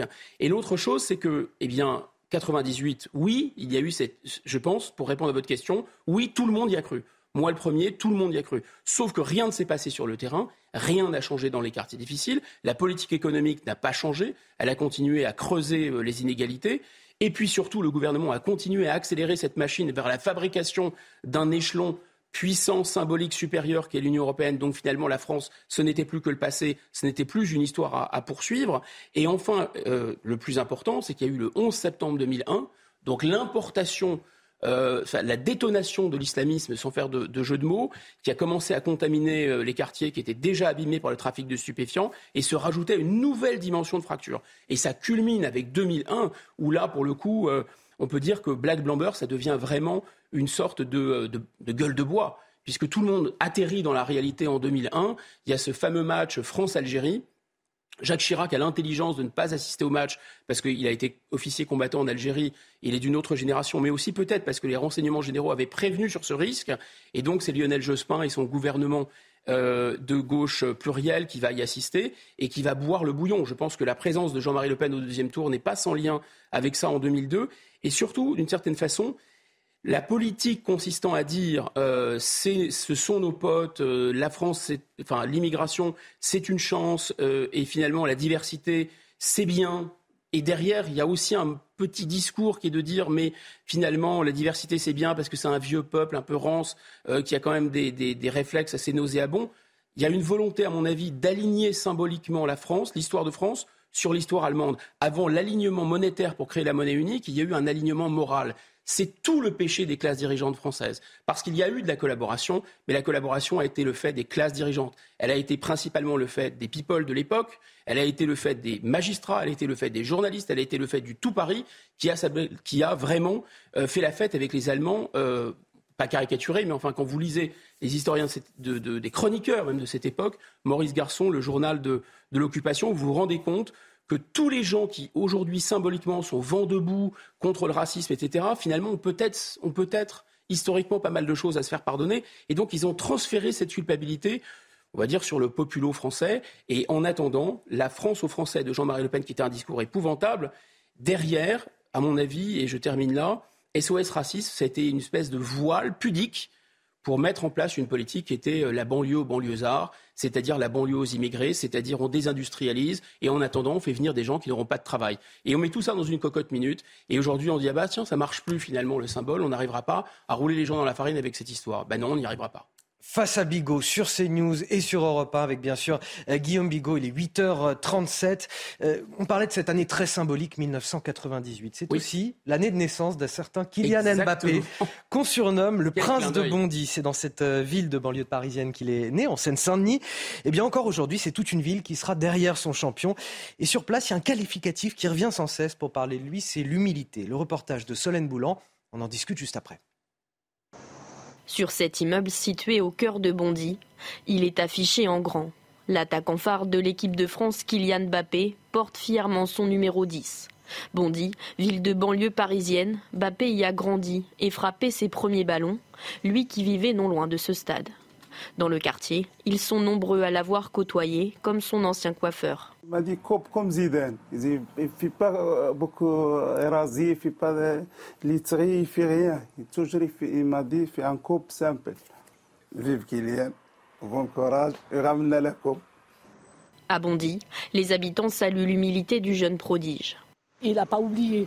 Voilà, parce que des fois, dans le feu de l'action, hein, quand on est pris par d'autres, on oublie un peu d'où on vient, d'où. Euh, voilà. Mais euh, lui, non. Ah, Kylian, c'est la, la star montante, c'est la, la star des stars, il hein, faut dire la vérité. Il est envié par le monde. Les, il a fait peur aux Anglais, il a fait peur à du monde. malgré son âge, il porte l'équipe. Il ne faut pas avoir peur de le dire, il porte l'équipe. Une chose est sûre, le numéro 10 français peut compter sur le soutien de sa ville pour tenter de ramener le trophée et peut-être décrocher la troisième étoile. Alors Guillaume Bigot, quand on a une telle popularité, est-ce qu'on a aussi une responsabilité qui va avec et une forme d'exemplarité à tenir?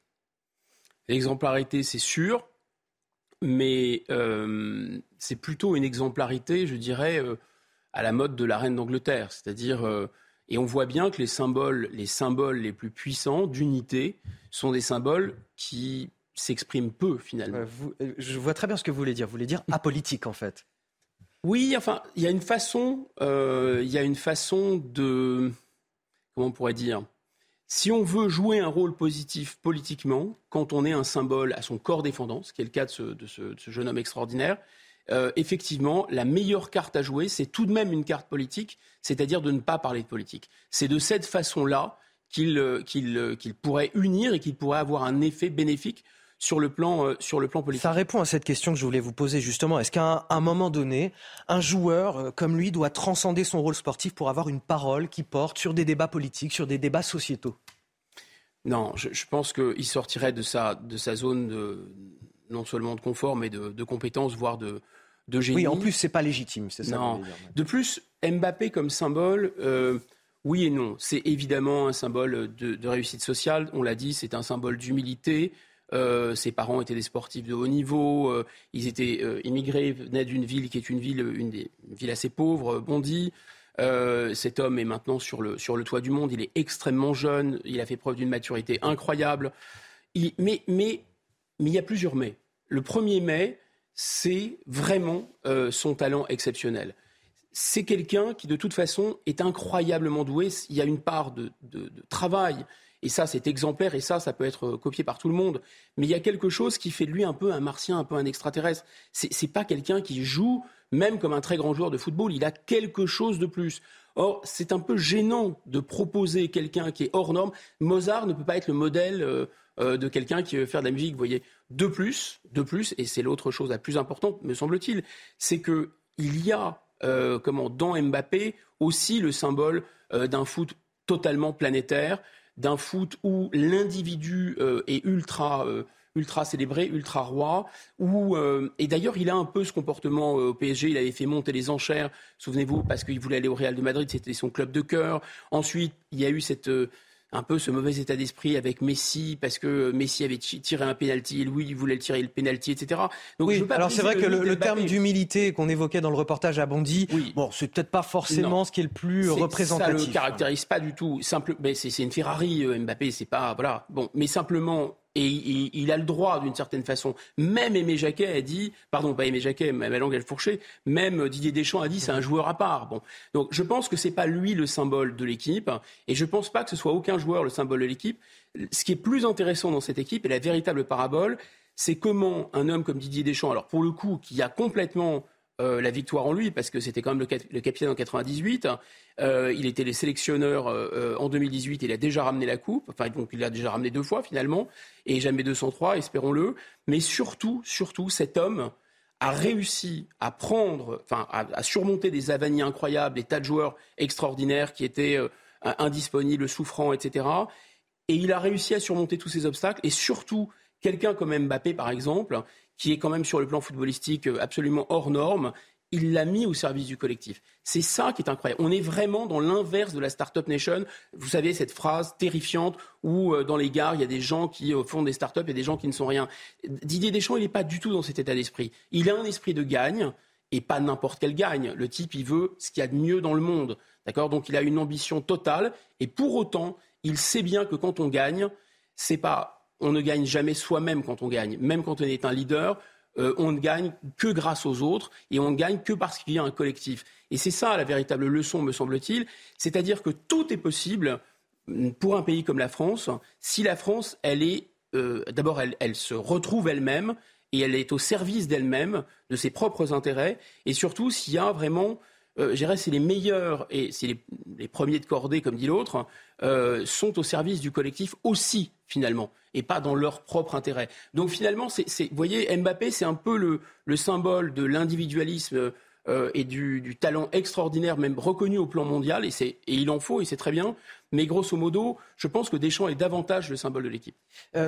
On a Antoine Griezmann qui est quand même en termes de popularité devant dans les sondages, euh, devant Kylian Mbappé. Mais peu importe, qu'il s'agisse d'Antoine Griezmann, ou Kylian Mbappé, est-ce que c'est important pour un pays d'avoir euh, euh, des personnages fédérateurs comme eux? Les récits nationaux, ils se construisent aussi autour de ce genre de héros finalement. Est-ce que ce sont les nouveaux héros nationaux? Ce sont, il faut l'assumer comme tel et il ne faut pas bouder notre, encore une fois, notre plaisir et, parce que le, foot, le, football aussi a cette, cette vertu, comme le sport, d'être métaphore euh, pacifique hein, et qui unit les peuples finalement.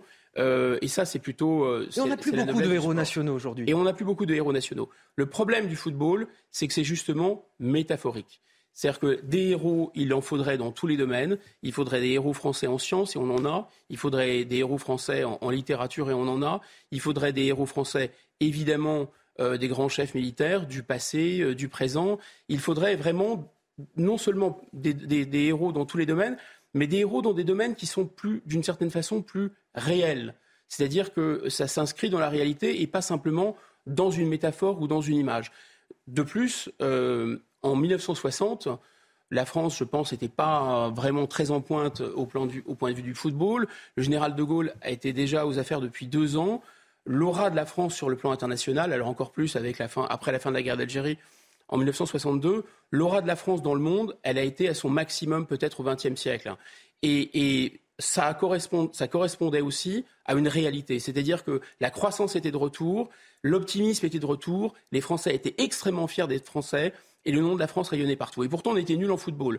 Les États-Unis, aujourd'hui, sont nuls en football. La Russie est nulle en football. La Chine est nulle en football. Ce sont des la Grande-Bretagne, euh, ce sont des nations très fières d'elles-mêmes, qui rayonnent dans le monde. Elles n'ont pas besoin d'être des grandes nations de football. Inversement, euh, il y a des nations qui vont pas si bien que ça. L'Italie n'est pas très en forme, l'Argentine n'est pas très en forme, le Brésil n'est pas très en forme. Il ne faudrait pas que le football devienne un lot de consolation ou une sorte de compensation. Or, c'est le risque. Donc, il n'y a, pas de, a pas de lien direct. La seule chose, c'est qu'on pourrait utiliser le football comme une, une parabole, me semble-t-il, et de dire bah, c'est le moment ou jamais de dire aux Français qu'ils peuvent gagner et qu'ils peuvent gagner quand ils sont unis. Le match France-Argentine aura lieu cet après-midi à 16h. Encore une fois, pour éviter tout débordement, un dispositif de sécurité très important est mis en place sur tout le territoire. Gérald Darmanin a annoncé la mobilisation de 14 000 policiers et gendarmes. C'est à Paris et sa petite couronne que les effectifs déployés sont les plus importants. L'avenue des Champs-Élysées sera d'ailleurs totalement fermée à la circulation à partir de 15h cet après-midi pour permettre aux supporters de célébrer pleinement une éventuelle victoire. Les précisions de Michael Dos Santos. Quel que soit le dénouement final, Gérald Darmanin veut limiter les débordements. 14 000 policiers et gendarmes seront déployés dimanche sur l'ensemble du territoire, 2750 sur la seule ville de Paris. Mercredi dernier, ils étaient 10 000 pour la rencontre France-Maroc. 4 000 femmes et hommes viennent donc renforcer les équipes sur le terrain. La quasi-intégralité des unités de force mobile de notre pays sont mobilisées à Paris et dans les villes de province pour pouvoir permettre euh, ces fêtes dans des conditions d'ailleurs spontanées. Il y a des dizaines de milliers de personnes qui arrivent euh, euh, sur les grandes rues, les, grandes places ou sur les Champs-Élysées qui sont évidemment difficiles à, à contrôler. Montpellier, Nice, Lyon, plusieurs villes de l'Hexagone ont été mercredi dernier le théâtre d'affrontements et de dégradations. Au total, 266 personnes ont été interpellées dans l'Hexagone, 145 dans la capitale, certains d'entre eux avant même de passer à l'action. L'intérêt, c'était euh, du préfiltrage, c'est que éviter que, certains individus viennent avec des armes par destination sur les lieux, parce qu'une fois qu'ils sont sur les lieux, c'est toujours très compliqué euh, de les interpeller. Reste à savoir si ce dispositif sera efficace face à un afflux massif. En 2018, lors du Sacre des Bleus, la seule avenue des Champs-Élysées avait accueilli plus de 600 000 Français. Bon, pour l'heure de ce qui nous est remonté de cette petite finale hier soir, c'était euh, Maroc-Croatie euh, hier après-midi, en tout cas hier soir sur les Champs-Élysées. C'est calme. Voilà, ça a été calme. Mm. Opération réussie? Opération réussie, euh, ça montre quand il y a une mobilisation en quantité de forces de l'ordre suffisante et quand apparemment, presque j'ai cru comprendre, les instructions sont données pour ne rien laisser passer, ça fonctionne ça fonctionne. Ce sont les conditions. Hélas, on, trois fois hélas, on peut se demander pourquoi. C'est rarement le cas. Alors on peut déjà avoir un début de réponse, c'est que M. Darmanin joue gros. Là, je pense qu'il n'a plus tellement euh, le droit à l'erreur après euh, les, les, ratés euh, en série. Il faut dire qu'il y a un côté aussi un peu entraînement ou un côté un peu rodage, puisque ce profil, la Coupe, le championnat du monde de rugby, et ce profil surtout les Jeux olympiques de 2024. Ensuite, euh, forcément, quand on perd, on se, réunit moins. Euh, et enfin, je pense que la météo joue, euh, indiscutablement son rôle. C'est ce que dit effectivement la maire du 8e arrondissement, Jeanne Dautzer, que la, météo, le froid, a favorisé le calme finalement hier soir. Mais vous voyez, on, parlait tout à l'heure de, de l'effet symbolique de la Coupe du Monde. Pour avoir été sur les Champs-Élysées en 98, c'était vraiment frappant parce qu'il y avait vraiment un mélange de population absolument incroyable, des gens qui venaient de toutes les provinces, des Parisiens qu'on dirait aujourd'hui bobo, le mot n'existait pas, euh, ce qu'on appellerait aujourd'hui des, racailles de banlieue, etc. Mais tout, tout le monde vraiment euh, se congratulait, s'embrassait. Et cette nuit-là, vous pouvez demander, vérifier, il n'y a pas eu un abribus d'abîmé, il n'y a pas eu une voiture d'abîmée, il n'y a eu aucun incident. Aucun incident parce que précisément la France était fière d'elle-même. En 2018, on a gagné aussi. Euh, même, euh, même scène d'une certaine façon, Champs-Élysées 2018. Là, les esprits se sont un peu échauffés. Euh, la nuit, je crois vers 10h30, 11h, il y a commencé à y avoir quelques dégradations, quelques vitrines endommagées, quelques voitures abîmées. Donc vous voyez, l'effet d'une certaine façon positif mondial joue moins, indiscutablement. Avec le temps, il y a quelque chose qui s'émousse. Qui Mais là, grosso modo, moi, je pense que cette, euh, cette victoire, parce qu'on est en hiver et parce que les forces de l'ordre ont été euh, correctement, je ne pas, voilà, pas vendre la peau de, la peau de l'ours. Cette victoire, si elle a lieu j'ai dit cette victoire, mais vous avez raison, vous avez raison, ma langue a fourché. Bah oui, Cette victoire, si elle partage votre Absolument. Cette victoire, si elle a lieu, j'espère qu'elle ne, ne va pas donner lieu à ce qu'on appelle les débordements. 600 000, euh, potentiellement 600 000 personnes qui pourraient déferler sur les, Champs-Élysées. Euh, vous me disiez tout à l'heure, c'est un, test pour Gérald Darmanin. Si c'est raté, il pourrait être le fusible de, cette Coupe du Monde en, vue de la Coupe du Monde de rugby l'an prochain, en vue de, des JO 2024 euh, qui vont suivre? Il faudrait qu'il en fasse, je dirais, il faudrait que ce soit un gros raté. mais s'il y a un gros raté... Parce qu'il y en a eu des ratés là pour l'instant. Et il y en a eu des gros. Donc là, c'est plus possible d'avoir un gros raté. Mais compte tenu de l'importance qu'il a dans le dispositif gouvernemental, il faudrait que le raté soit significatif. Mais s'il y a un raté significatif, oui, je pense que là, le fusible Nunez, qui est le nouveau monsieur l'Allemand, c'est-à-dire le nouveau préfet de police de Paris, ne suffira pas. Allez, on va passer au reste de l'actualité pour finir. Il nous reste deux minutes. À une semaine de Noël, l'inflation des prix qui inquiète les Français. Énergie, alimentation.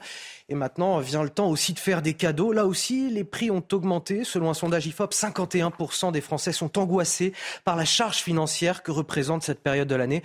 Alors au moment des derniers achats, chacun a sa technique pour faire des économies. On est allé à votre rencontre avec Thomas Chama. Jeux de société, livres ou encore petit électroménager. Dans cette boutique de seconde main, à une semaine de Noël, les clients sont nombreux à tenter de dénicher les ultimes cadeaux à mettre au pied du sapin. Mustapha et son fils Adam sont à la recherche d'un dernier jouet bon marché. On voit les prix qui sont flambés, plus les salaires, ça augmente pas. Euh, des fois, on n'a pas le choix de choisir les, boutiques comme ça pour euh, faire les courses en fait.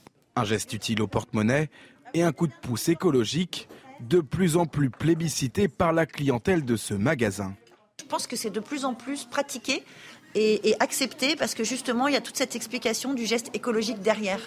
On a chassé cette image du radin qui, qui offre un truc qu'il avait déjà pour quelqu'un qui est vraiment engagé et qui quelque part c'est un achat malin et c'est un cadeau qui a du sens. Faire des cadeaux à pas cher, une préoccupation dans toutes les têtes. Les prix ont augmenté et donc forcément on adapte, euh, on adapte les achats et on, fait attention à tout ce qu'on dépense. Moi, j'ai toujours eu des petits cadeaux quand j'étais petite et ça m'apporte énormément. Alors, il faut qu'on revienne à une certaine sagesse, un équilibre d'achat. Selon un sondage, le budget global pour les cadeaux de Noël des Français tombe cette année à 386 euros en moyenne, soit 22 euros de moins que l'an dernier. Et alors Guillaume Bigot, victoire des Bleus ou pas, bah, ça nous ramène quand même à la réalité ça. Oui, une dure réalité, dure réalité euh, surtout pour les, foyers les plus modestes, parce que euh, s'il n'y a pas au moins, si on peut pas au moins se faire plaisir à Noël, c'est euh, quand même très triste. Et là, voilà, utilisons la parabole du football. Rien n'est jamais perdu. Rien n'est jamais perdu. On pourrait sortir du marché européen d'électricité. ça diminuerait nos factures considérablement du jour au lendemain. Rien n'est jamais perdu. On pourrait aussi se dire que là, euh, Noël, on pourrait acheter autre chose que euh, des, produits chinois, mais il faudrait relancer notre production. Vraiment, méditons l'histoire. 1957-1958, la France est totalement abîmée. Le général de Gaulle revient aux affaires, la France est relancée. C'était pareil après 45, c'était pareil euh, après l'arrivée au pouvoir de, par exemple, de Napoléon III. Donc, l'histoire de notre pays sur le long terme montre que tout peut repartir toujours. Merci pour cet échange, euh, Guillaume Bigot. On va rejoindre désormais Sonia Mabrouk depuis les studios d'Europe 1. Bonjour Sonia, on vous retrouve euh, tout à l'heure à 10h pour le grand rendez-vous CNews Europe 1 Les Échos. Qui est votre invité aujourd'hui? Bonjour à vous Anthony et bonjour à tous. Notre invité, c'est un fin observateur de la France, de la société française et de ses grands événements. Il est politologue et sondeur, ce sera Jérôme Fourquet. Et sur quel thème allez-vous l'interroger? Évidemment, évidemment, c'est l'événement du jour, de l'année, plus on l'espère sur ce mondial. On va parler de l'effet mondial avec, évidemment, on croise les doigts pour une victoire euh, des Bleus, effet sur notre société, on l'espère, une parenthèse un petit peu heureuse. Pourquoi? Eh bien, vous venez d'en parler aussi parce que les temps sont durs, il y a l'inflation, il y a l'énergie. On parlera de cette inquiétude des Français. Donc voilà, il y a quand même de l'espoir, on l'espère pour tout à l'heure avec nos Bleus, mais aussi une situation euh, dont on va évoquer les tenants et les aboutissants. C'est à 10h en direct sur Europe 1 et CNews. Et j'ai plus qu'à dire, allez les Bleus. À tout à l'heure, euh, Sonia. On vous retrouve donc à, 10h. Vous restez avec nous sur CNews. La matinale week-end se poursuit. Et sur Europe 1, c'est l'heure de retrouver Léna Higmonier et Frédéric Tadei. C'est arrivé demain. Excellent week-end à tous sur CNews et sur Europe 1. Et surtout, bon match tout à l'heure à 16h.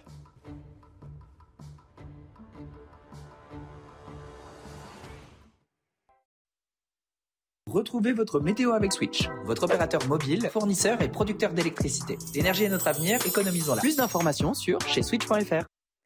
Bonjour à tous. On commence ce bulletin météo par une alerte pluie-inondation, principalement le Finistère, avec des pluies continues entre la journée de dimanche à lundi. Une situation que l'on va surveiller jusqu'à 70 mm attendus. Et ceci est dû à cette perturbation qui va onduler d'ouest en est. Donc, dans un premier temps, on la retrouvera des Hauts-de-France en direction du nord de la Nouvelle-Aquitaine. Ça restera bien couvert, mais tout de même bien humide à l'arrière, avec des pluies, donc je vous le rappelle, localement soutenues. À l'avant, de nombreux brouillards qui pourraient être localement givrants. Donc là aussi, j'en appelle à la prudence si vous êtes sur la route, en revanche, le soleil s'imposera sur une bonne partie sud du pays, à l'exception du golfe du Lion. Vous allez voir que dans l'après-midi, eh ce front, il va tenter de rentrer, mais l'anticyclone va faire de la résistance. C'est pourquoi ça restera sous forme de nuages sur une bonne partie du pays. Bon, tout de même, les pluies auront tendance à investir l'intérieur des terres, mais quand même, cela résistera. Le soleil, quant à lui, se confirme en direction du quart sud-ouest, à l'exception encore euh, du Languedoc-Roussillon qui restera bien nuageux et ce, toute la journée, vous l'aurez compris. Pour les températures, attention, il faudra à nouveau bien vous couvrir avec ces gelées généralisées, même sévères aux confins des frontières belges, jusqu'à moins 10 degrés, que ce soit à Reims ou en direction de Metz. 1 degré seulement pour Bordeaux, 9 degrés pour la Corse. Et donc, dans l'après-midi, eh bien, on a ce flux de sud euh, de 90 km heure vers la Bretagne qui va également ramener un petit peu de douceur. L'arc atlantique euh, aura entre 12 et 14 degrés, 13 degrés pour Brest. Partout ailleurs, il fera quand même froid avec 4 degrés la minimale qu'on observera euh, pour la Bourgogne jusqu'à 16 degrés. Pour la Corse, 16 degrés, c'est peu de choses hein, comparé aux 24 degrés qui, qui sera au niveau de Doha, donc au niveau du Qatar. Et on espère que les Bleus pourront ramener la troisième étoile. C'était votre météo avec Switch, votre opérateur mobile, fournisseur et producteur d'électricité. L'énergie est notre avenir, économisons-la. Plus d'informations sur chez switch.fr. Et en tout cas, c'est une matinale 3 étoiles qu'on vous promet ce matin. Bonjour, bienvenue, bon réveil dans la matinale de CNews. On est ensemble jusqu'à 10h pour euh, une émission exceptionnelle. Un mot d'ordre aujourd'hui, tous derrière les Bleus. Si vous êtes euh, fan de foot, vous êtes au bon endroit. Si euh, vous êtes juste curieux, que vous avez envie de comprendre, de partager, d'encourager les Bleus cet après-midi, vous êtes exactement comme moi. Pas besoin d'être un spécialiste. Vous êtes aussi au bon endroit. On va passer ensemble une très belle matinée. Dans mon équipe, j'ai que des numéros 10. J'ai Guillaume Filleul, journaliste sport à CNews. J'ai Guillaume Bigot, politologue, qui m'accompagne encore et toujours. J'ai Philippe David qui nous a rejoint sur ce. Bonjour, très heureux d'être là, surtout en ce jour bah qu'on espère historique. Enfin, il est déjà historique. Le meilleur jour pour vous avoir. Oh, merci. David, animateur euh, Sud Radio. Et bien sûr, et bien sûr, Marc Libra, consultant CNews. On a la chance Bonjour Anthony, bonjour à tous et à tous. Tout au long de cette matinale jusqu'à 10h. Merci d'être avec nous. À la une, plus que quelques petites heures avant la rencontre, ce moment qu'on attend avec impatience et qu'on redoute à la fois. Le match au sommet, le choc des titans. France-Argentine à 16h, finale historique de la Coupe du Monde de football. Deux nations qui sont prêtes à entrer dans l'histoire avec une troisième étoile. Deux leaders qui s'affrontent, Lionel Messi et Kylian Mbappé. Les Bleus qui vont pouvoir compter sur une expérience solide. Leur victoire en 2018, il y avait déjà Mbappé, Giroud, Griezmann et Yoris. Et surtout, il y avait déjà le grand Didier Deschamps comme entraîneur. De là à y avoir un, avantage sur l'Argentine, il n'y a qu'un pas. Allez, on va le franchir ce matin. Lui aussi, il était déjà là pour euh, la dernière victoire des Bleus, c'est Emmanuel Macron. Et il est encore une fois très présent depuis le début de la compétition. Alors une question ce matin, qui est le porte-bonheur de l'autre? Le chef de l'État peut-il tirer un bénéfice politique durable d'une victoire de la France? Le débat à suivre sur ce plateau. Ça y est, c'est le jour J, le choc des nations. La France et l'Argentine, toutes deux en quête d'une troisième étoile, d'une troisième victoire en Coupe du Monde de football. Deux équipes emmenées par des leaders hors du commun qui se connaissent par cœur puisqu'ils jouent ensemble au PSG. L'un est en fin de carrière, c'est Lionel Messi. L'autre poursuit son ascension fulgurante, c'est Kylian Mbappé. L'affrontement sera redoutable pour les deux équipes tout à l'heure à 16h. Tous les enjeux avec Chloé Beckworth et Clara Mariani. Ce soir, l'un aura le sourire et l'autre pleurera. L'un sera le roi et l'autre le dauphin. Messi ou Papé, entre eux la Coupe du Monde, dont la quête apparaît différente. Messi, c'est pour euh, rentrer dans la légende du foot au, au, même titre que Diego Maradona. Tandis que Mbappé, lui, a déjà gagné la Coupe du Monde. Il va plus maintenant commencer à penser à des récompenses aussi individuelles. Au-delà de l'étoile, le septuple Ballon d'Or est celui qui rêve de la récompense après Karim Benzema visant aussi le titre de meilleur buteur et de meilleur joueur de la compétition. Là, tout reste à faire, même si le capitaine de l'Albi Céleste brille comme jamais en cinq Coupes du Monde. On sent Messi un poids euh, de leadership, voilà. Que ce soit euh, technique, euh, mental aussi vis-à-vis de ses partenaires. En termes de régularité sur cette compétition, Messi est au-dessus de, de Kylian Mbappé. Pour l'un et l'autre, en tout cas, il s'agira de servir et de guider sa sélection dans des registres bien différents. Il y a une équipe qui dépend, je pense, plus euh, de son joueur et c'est l'Argentine. Entre l'ancien de 35 ans qui n'a plus rien à prouver et le moderne qui rêve de deuxième étoile, comme Pelé avant ses 24 ans, restent les spectateurs et les fans en mondovision. Pour l'histoire du foot, hum. c'est sûr qu'on aimerait voir euh, Messi euh, gagner cette Coupe du Monde parce que je pense qu'il mérite. En tant que joueur, c'est lui, hein, pour moi, le, l'un des meilleurs joueurs de, tous les temps. Et ça serait bien aussi pour le peuple argentin. C'est vraiment un peuple qui vit, qui vit football. Parachever une œuvre ou écrire la sienne, que le meilleur gagne. Oh, que le meilleur gagne, je suis pas sûr. Moi, j'ai envie de dire que la France gagne, surtout euh, aujourd'hui à 16h. Messieurs, on a deux nations de football absolument incroyables, il hein, faut le dire, qui s'affrontent euh, aujourd'hui. C'est peut-être encore euh, plus fort, Marc Libra, symboliquement, que, que la finale 2018 France-Croatie? C'est là, hum, c'est presque la finale rêvée puisqu'on attendait le Brésil. Le Brésil est en sortie, c'est l'Argentine qui se retrouve en face. Mais c'est ces deux époques qui s'affrontent. C'est l'époque de Messi, qui ça fait à peu près 20 ans qu'on le suit. Euh, deux décennies déjà, il rentre déjà dans la troisième, et, euh, Mbappé, qui est l'avenir, qui est l'avenir du football pendant encore 10 ou 15 ans. Donc c'est deux styles qui s'opposent, puisque j'ai du mal à comparer les deux joueurs, un est attaquant, un est numéro 10. Certes, Messi a marqué énormément de buts. Après, je pense que le duel aujourd'hui va être surtout entre Griezmann, qui fait une Coupe du Monde exceptionnelle, parce qu'on parle beaucoup de Mbappé, parce que c'est la figure de pro, il est sur tous les bâtiments au Qatar, il est partout. Mais pour moi, à l'heure actuelle, Antoine Griezmann est, au-dessus. C'est-à-dire que s'il y a un révélateur, il faut que Griezmann fasse un grand match pour sauver, entre guillemets, pour sauver, pour réussir pour l'équipe de France. Mais les Français voient clair parce qu'il est en tête hein, dans les sondages de popularité. Oui, oui, bien sûr. Non, non, mais c'est bien sûr. Mais, mais c'est vrai que Kylian Mbappé a cette puissance et cette force. On l'a vu pendant les phases de poule où il peut faire à tout moment la décision. Comme Messi a pu le faire, c'est pas une grande équipe d'Argentine. Par contre, quand Messi a décidé d'accélérer sur certains matchs, c'est époustouflant. On voit l'accélération dans le troisième but d'Alvarez. Euh, c'est du Messi il y a 10-15 ans. C'est-à-dire que c'est les époques, le début de Messi où on se dit, ou en 2012 où il est stratosphérique. Donc, euh, il faudra le contenir. Philippe David, on l'attend ou on la redoute, euh, cette compétition, cet affrontement tout à l'heure à, 16h Les deux, mon général. On l'attend. 6 h et 54 minutes, c'est le coup d'envoi. Vous êtes bon en maths. parce que moi, je compte depuis déjà la demi-finale, vous voyez. Donc, je suis au compte à rebours, c'est comme à Kourou. et, euh, et on la redoute, évidemment. Je crois que c'est un moment vraiment historique pour l'histoire du football. Cette année, Ronaldo a disputé sa dernière Coupe du Monde. Ballon d'or. Modric a disputé sa dernière Coupe du Monde. Ballon d'or.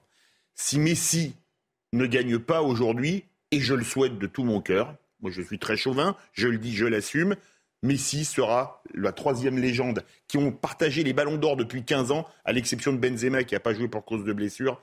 Et ce sera la fin de ces deux immenses champions auxquels j'ajoute Modric et Benzema. Et il n'aura pas sa Coupe du Monde aussi. Et il n'aura pas sa Coupe du Monde. Et là, on parlait de la comparaison avec Maradona pour Messi qui deviendrait un dieu en Argentine au niveau de Maradona.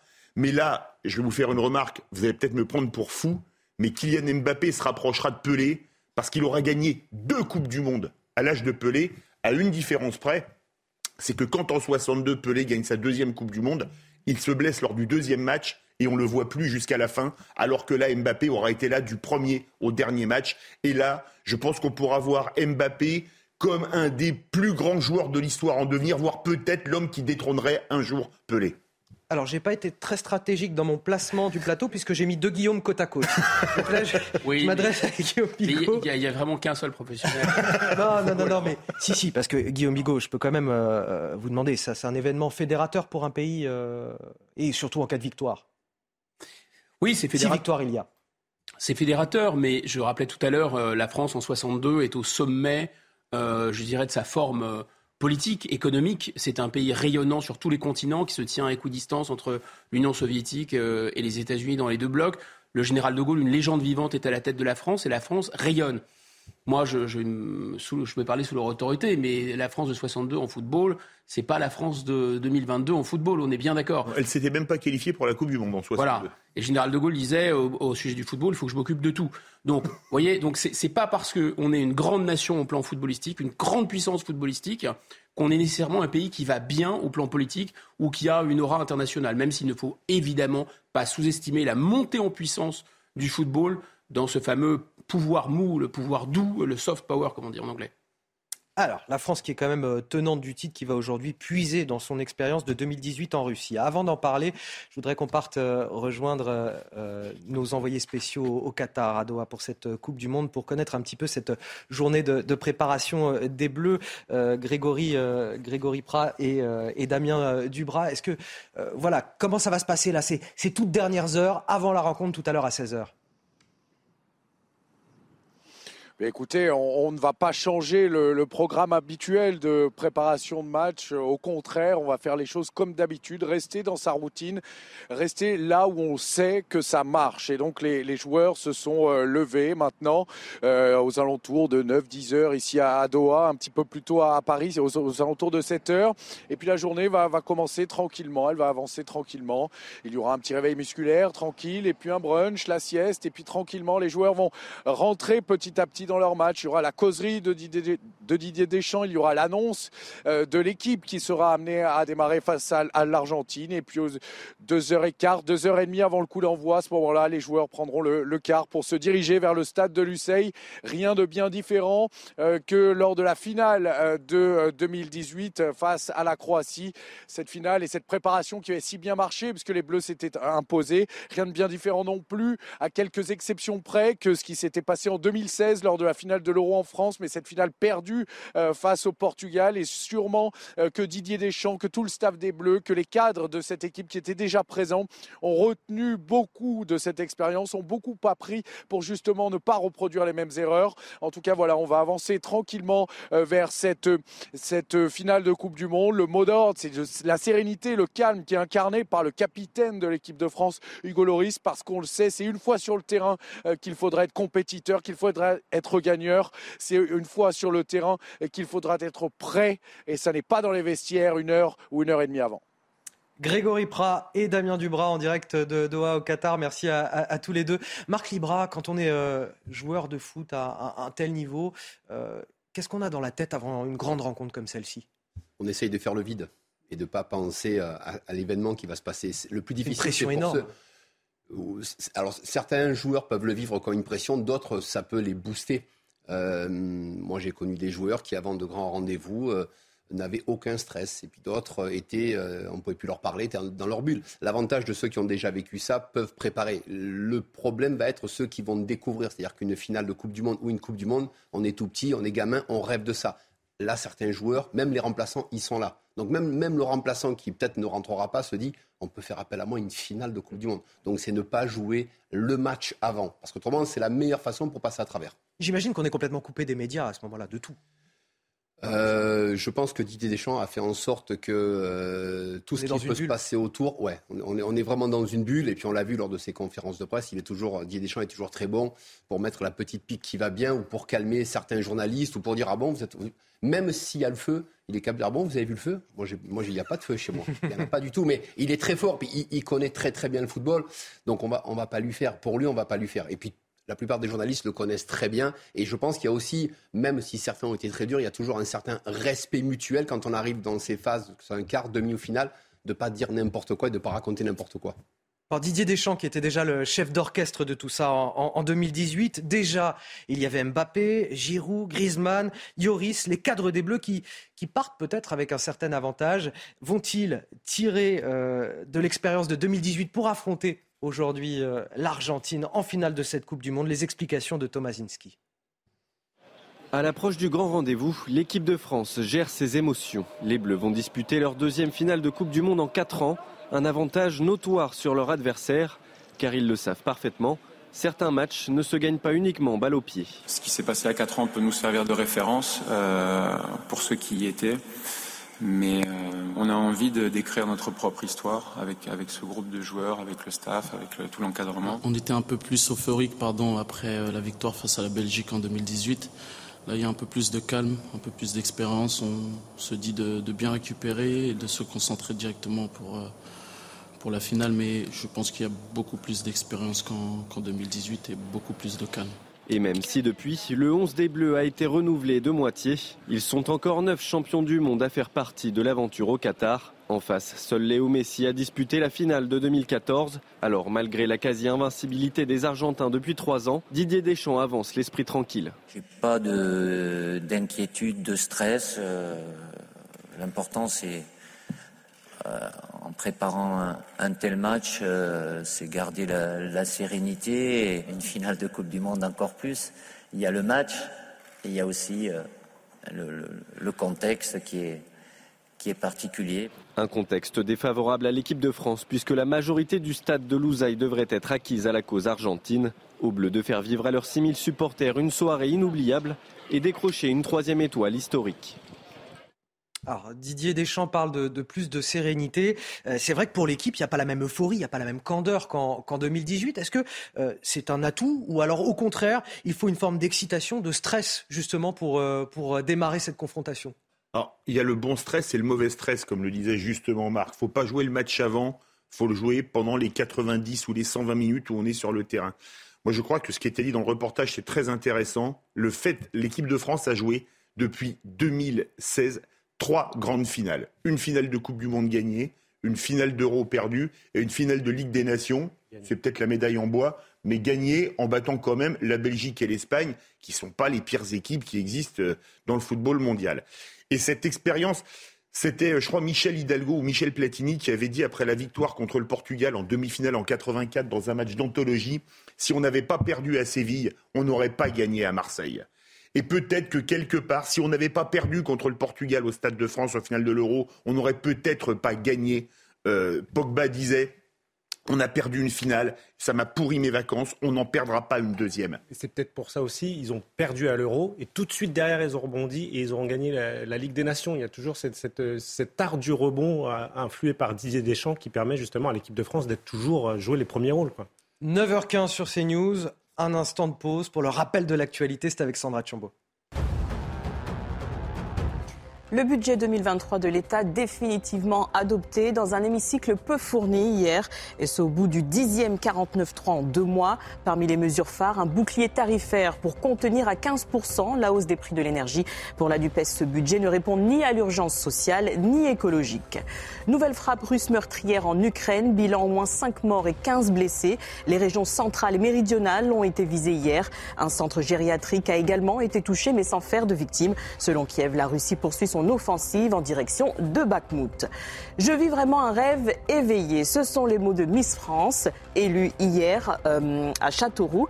Indira Ampio, 18 ans, a été choisie à 50-50 par les téléspectateurs de TF1 et par un jury de sept personnalités présidé par l'acteur Francis Huster. Je sens un petit peu euh, d'excitation, de stress chez Guillaume Filleul. Non, pour cette moi je, moi je joue pas, donc je suis tranquille. Mais euh, on va essayer de se rassurer avec vous, euh, Guillaume. On va parler des quatre fantastiques, les quatre atouts de notre équipe et leur parcours surtout dans la, dans la compétition. Kylian Mbappé, Griezmann, Olivier Giroud et Hugo Lloris. Oui, effectivement, c'est un peu notre, nos quatuor fantastique, un autre quatre fantastique qui a permis à l'équipe de France d'arriver jusqu'en finale, même si euh, on aurait pu euh, en rajouter d'autres. Il y a d'abord euh, Hugo Lloris, qui est le capitaine de cette équipe et qui est devenu le joueur le plus capé de l'histoire de l'équipe de France. Il a connu un début de compétition un peu mitigé, mais il est monté en puissance au fil des matchs avec des arrêts décisifs en quart de finale contre l'Angleterre, puis face au Maroc en demi-finale. Et en cas de sacre, il pourrait tout simplement devenir le premier capitaine à soulever deux fois de suite euh, la Coupe du Monde.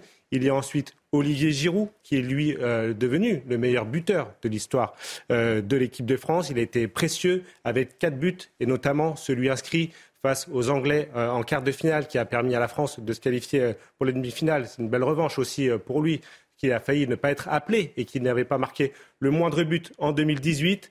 Il y a évidemment Kylian Mbappé, le meilleur buteur de cette Coupe du Monde, avec cinq buts, à égalité avec Lionel Messi. Il a également délivré deux passes euh, décisives. Et il a cette capacité à faire basculer un match à lui tout seul.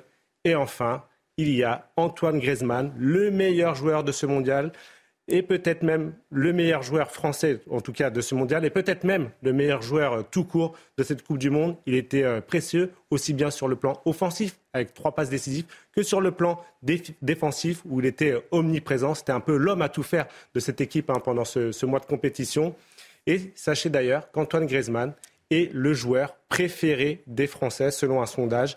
Il devance Kylian Mbappé, Olivier Giroud et Hugo Lloris, donc les quatre fantastiques de l'équipe de France. Guillaume Filleul. Marc Libra, un mot de nos quatre fantastiques?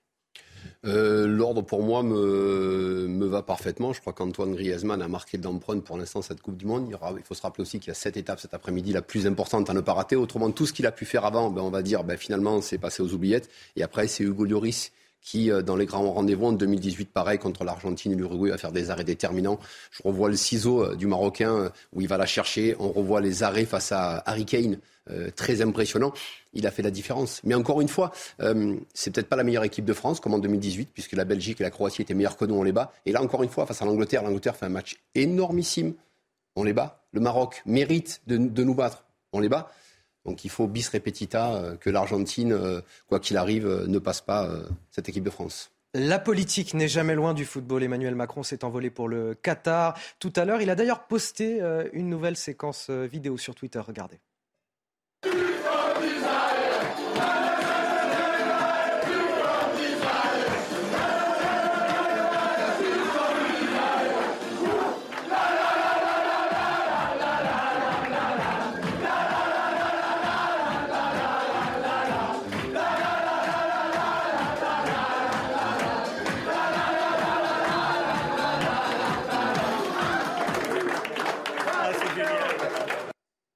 N'y aurait pas un petit peu de récupération politique, euh, Guillaume Bigot ah Ben non, vous savez bien que le sport, c'est pas politique.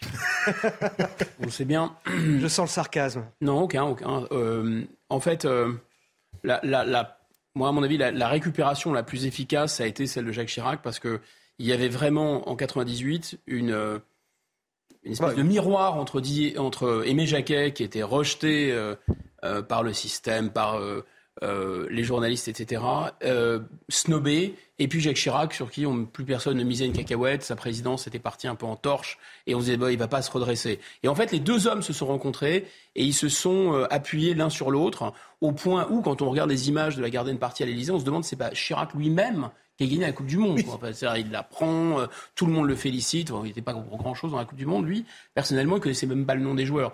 Donc bon, Là, en l'occurrence, avec Emmanuel Macron, il y a déjà eu cet effet en 2018. Il n'a pas duré très longtemps.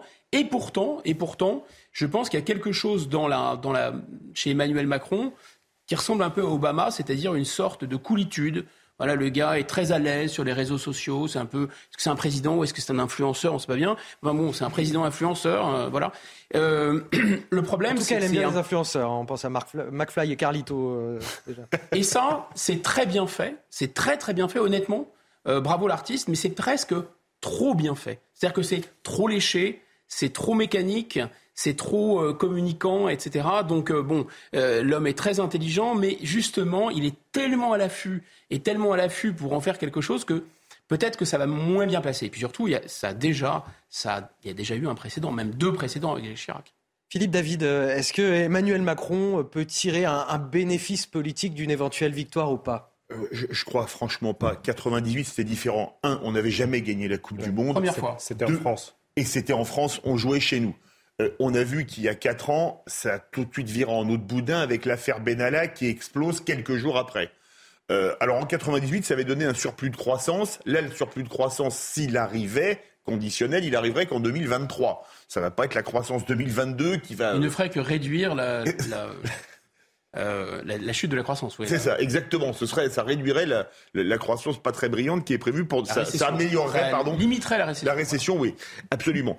Et je, pense qu'aujourd'hui, les gens ne sont pas dupes. Euh, comme le disait justement Guillaume, on avait l'impression que c'était Jacques Chirac qui avait gagné la Coupe. Il avait eu d'ailleurs ce lapsus fabuleux sur le parvis de l'Elysée. La, Coupe de France, dire la Coupe du Monde. Et quand on connaît les deux, elles ne se ressemblent pas franchement.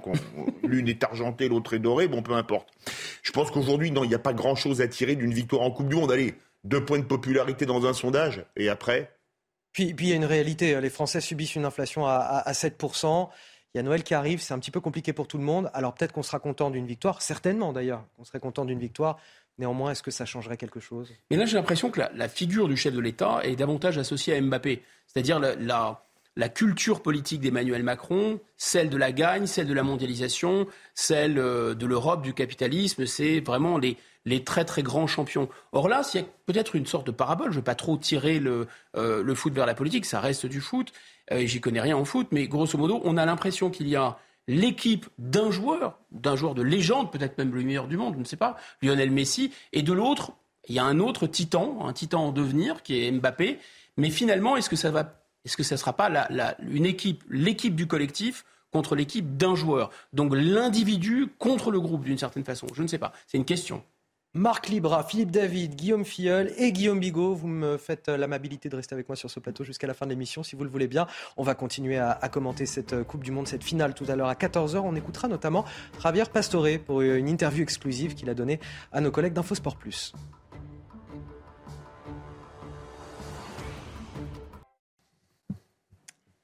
À 9h30 sur CNews, on emmène les Bleus vers la victoire, on les encourage, on les soutient, on est à fond pour ce match tout à l'heure à 16h.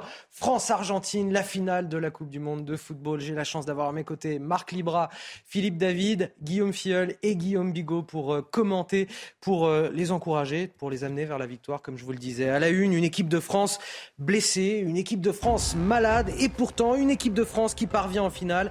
Décidément, les Bleus ne lâchent rien avec leur capacité d'adaptation sans limite. Ils n'ont pas fini de nous faire rêver et donc, on compte sur eux cet après-midi, je le disais à 16h, cette grande finale, France-Argentine, direction la troisième étoile. Mais attention, cette finale, ce ne sera pas une promenade de santé, loin de là, face au bleu, un, Lionel Messi à l'offensive, un Lionel Messi au sommet de sa carrière. À 35 ans, il a 7 ballons d'or, ce sera le dernier match de sa carrière de légende, et derrière lui, il y a le soutien et le regard de millions de supporters. Lui non plus, lui non plus, ne lâchera rien.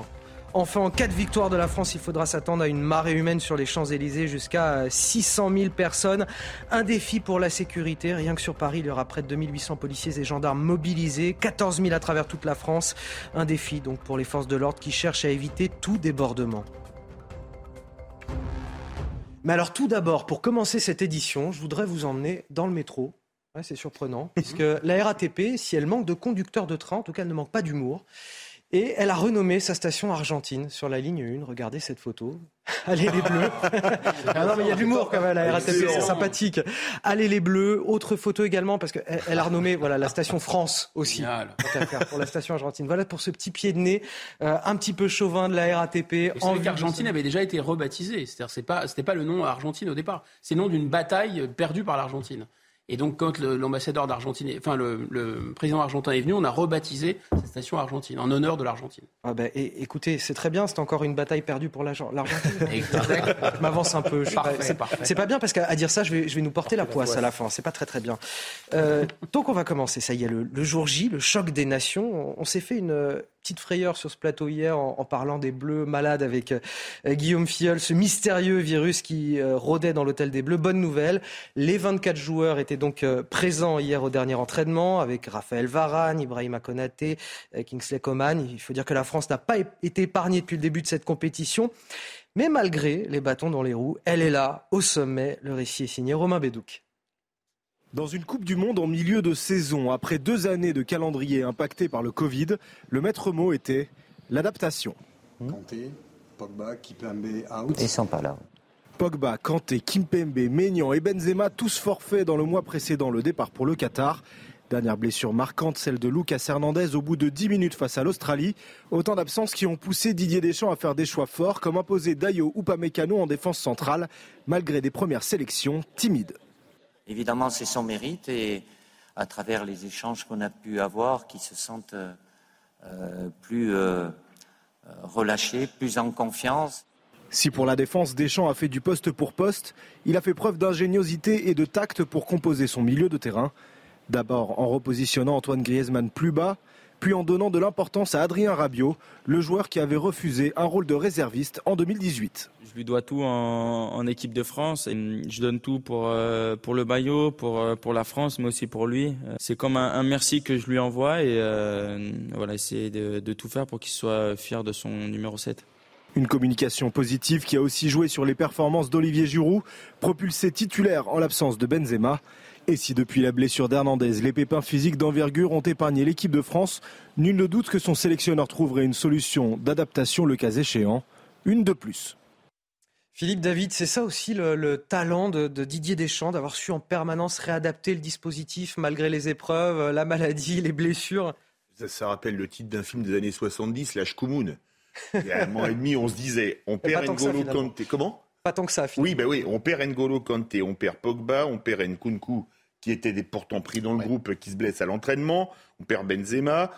Au bout de 9 minutes, on perd Lucas Hernandez, un des joueurs clés de la Coupe, Kim Pembe exactement. Avant, on se dit, avec autant de blessés, allez, on va faire huitième, quart de finale. Et on est en finale aujourd'hui. Ça prouve d'ailleurs la qualité de la formation française et le réservoir extraordinaire de joueurs qu'on a.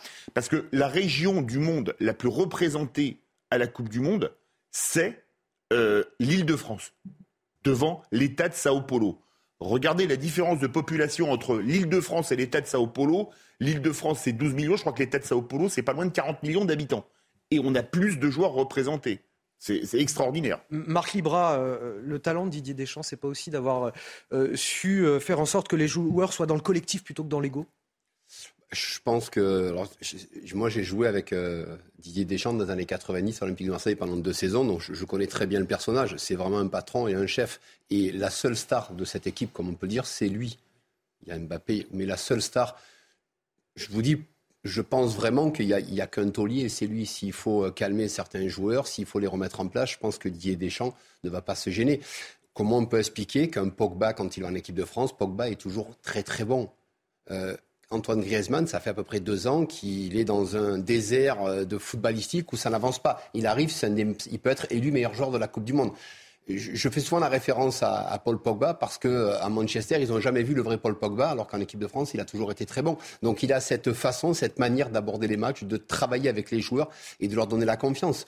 Euh, on se posait la question pourquoi prendre sept joueurs défensifs? Pourquoi? Tout le monde y a tapé dessus. Mais c'est un fou, c'est un dingue. En finale, on lui a posé la question pourquoi Colomwani, pourquoi Fofana? Parce que c'est les derniers réservistes à arriver. Ben, marque en demi-finale Coupe du Monde et Fofana fait une très, belle demi-finale. Il, est venu pour compenser, mais il sait pourquoi il fait ça. Donc ça, c'est la grande force de Didier Deschamps, parce que c'est vraiment un meneur d'hommes et le véritable patron, le big boss, c'est lui. Il y en a pas. On dit oui, mais c'est Pogba, c'est Kanté, ça peut être. Et surtout, quelle nation aurait pu se relever de tout ce qui s'est passé? C'est-à-dire, vous perdez votre ossature, vous perdez les, les joueurs les plus importants. Les plus importants, vous les perdez. L'histoire de Giroud, elle est magnifique. Giroud, doit être à la maison, normalement. Bah, Giroud, il a marqué 4 buts en Coupe du Monde et il va sûrement se lever. Non, mais si on se réfère à tout ce qui s'est passé, tous les, éléments, mais pourquoi on pourquoi il prend le Hernandez? Parce qu'il est trop jeune, il, il démarre à l'AC Milan. Mais non, mais il est trop offensif. Son frère se blesse, son, frère prend la place, à l'arrivée ça tient. Donc euh, voilà, c'est assez impressionnant. Euh, Marc Libra, un petit mot euh, sur Emmanuel Macron. Si Didier Deschamps amène les Bleus vers la victoire, est-ce que ça peut voilà, impacter le chef de l'État justement en termes de, notoriété, de code de popularité? Mais qu'on le veuille ou non, Emmanuel Macron est, relié à cette équipe de France. On va se rappeler aussi que si Mbappé est peut-être resté en France, c'est grâce au président de la République parce qu'il a, il a été influent dans le choix de le, de le garder à Paris. On sait qu'on a une pépite la jeune génération qui gagne, c'est un, je l'ai entendu tout à l'heure par rapport, c'est un président très jeune qui vit avec le moment et le temps, c'est-à-dire les réseaux sociaux. Je trouve ça très sympa dans la jeune génération de voir ça. On a, on a, moi, j'ai connu des présidents de la République. Il faut évoluer avec son temps. Donc aujourd'hui, si la France gagne, Emmanuel Macron sera associé, qu'on le veuille ou non, avec l'équipe de France de football qui gagne. C'est comme ça. Et c'est bien pour lui. Après, rappelez-vous, on a même dit alors il a fait Benalla, mais on lui a même dit euh, le bus descend trop vite parce que c'est Macron qui les attend à l'Elysée. Donc les gens ont dit ah non Macron, qu'on le veuille ou non, Macron sera associé à la victoire des Bleus et tout ça pour, ben, pour l'éternité en tout cas. On se rappellera à tous les gamins qui étaient le président à cette époque-là, ben, c'était, euh, c'était Emmanuel Macron. Tout ça peut-être grâce à Didier Deschamps. Je vous ai vu lever la main, euh, Monsieur Bigot. oui, monsieur Favali. non, je dis monsieur Bigot parce que vous êtes de Guillaume côte à côte. Je voulais pas faire sursauter Guillaume Fiol. je plaisante, je plaisante. il a un très beau prénom, mon, Tout à fait il me semble, ce qui a été dit est vraiment, vraiment, vraiment juste. C'est-à-dire qu'il y a quelque chose de très impressionnant comme meneur d'homme chez Didier Deschamps. Et c'est là où il y a une parabole, il y a des choses à, en tirer, des enseignements à en tirer. Parce que, bah, deux, trois points très, très brefs, sans, rentrer dans un domaine que je ne connais pas, la technique du football, c'est quand même un homme qui, euh, qui a à la fois une ambition incroyable et qui est d'une humilité extrême les deux en même temps, et ça n'a rien d'incompatible. Cet homme ne dit jamais je, moi, moi, moi, il dit nous. Et c'est en cela où c'est un miroir inversé du président de la République, même si je suis bien d'accord, le président de la République est très habile et c'est de bonne guerre et c'est sa place et c'est normal de soutenir l'équipe de France et il va en bénéficier sur le plan de l'image et notamment pour les jeunes générations, c'est normal. Mais voilà quelqu'un qui montre que diriger, c'est dire nous. C'est qu'est-ce qu'un chef? C'est quelqu'un qui, quand ça rate, c'est toujours de sa faute. Et quand ça réussit, c'est toujours la faute du groupe ou grâce au groupe. Vous comprenez? C'est ça. En fait, il se rend compte il a, il a intuitivement, comme tous les grands chefs compris, que la force, c'est le collectif. L'autorité, c'est les autres qui vous la donnent. C'est pas et c'est quand vous, vous êtes vous avez une autorité non pas parce que les gens vous suivent vous vous n'avez pas une autorité personne n'ira se faire tuer pour les fonds de pension personne n'ira se faire tuer pour un individu on, peut se faire tuer pour une idée ou pour un groupe et, et le groupe est plus fort que l'individu. Didier Deschamps président presque. Non, non, non, mais, mais la manière de diriger Didier Deschamps, c'est sûrement pas avec des cabinets McKinsey qui lui donnent une petite feuille de route, des PowerPoint en lui disant une balle perdue pour Emmanuel Macron. Non, blague à part, c'est un homme qui improvise aussi. Vous voyez, c'est un homme qui il, a une intelligence de jeu incroyable. Il a jamais une seule technique. Il il, il s'adapte. Guillaume Fiol. Il se lamente jamais sur son sort non plus parce que là, il, euh, au début du reportage, on voit le journaliste fait l'étalage des absents. Et là, et alors, oui, ils sont pas là. Et tout de suite, ils s'adaptent, quoi. Et puis, ils trouvent les, joueurs, et comme on dit depuis le début, ils constituent un groupe plutôt qu'une somme d'individualité. À chaque fois, elle arrive à rebondir, et c'est là où elle mérite de, Didier Deschamps. Mais faut voir Deschamps ce qu'il laissera dans le football français et même mondial. Il a été le premier capitaine à soulever une Coupe d'Europe, la Ligue des Champions 93 avec l'OM.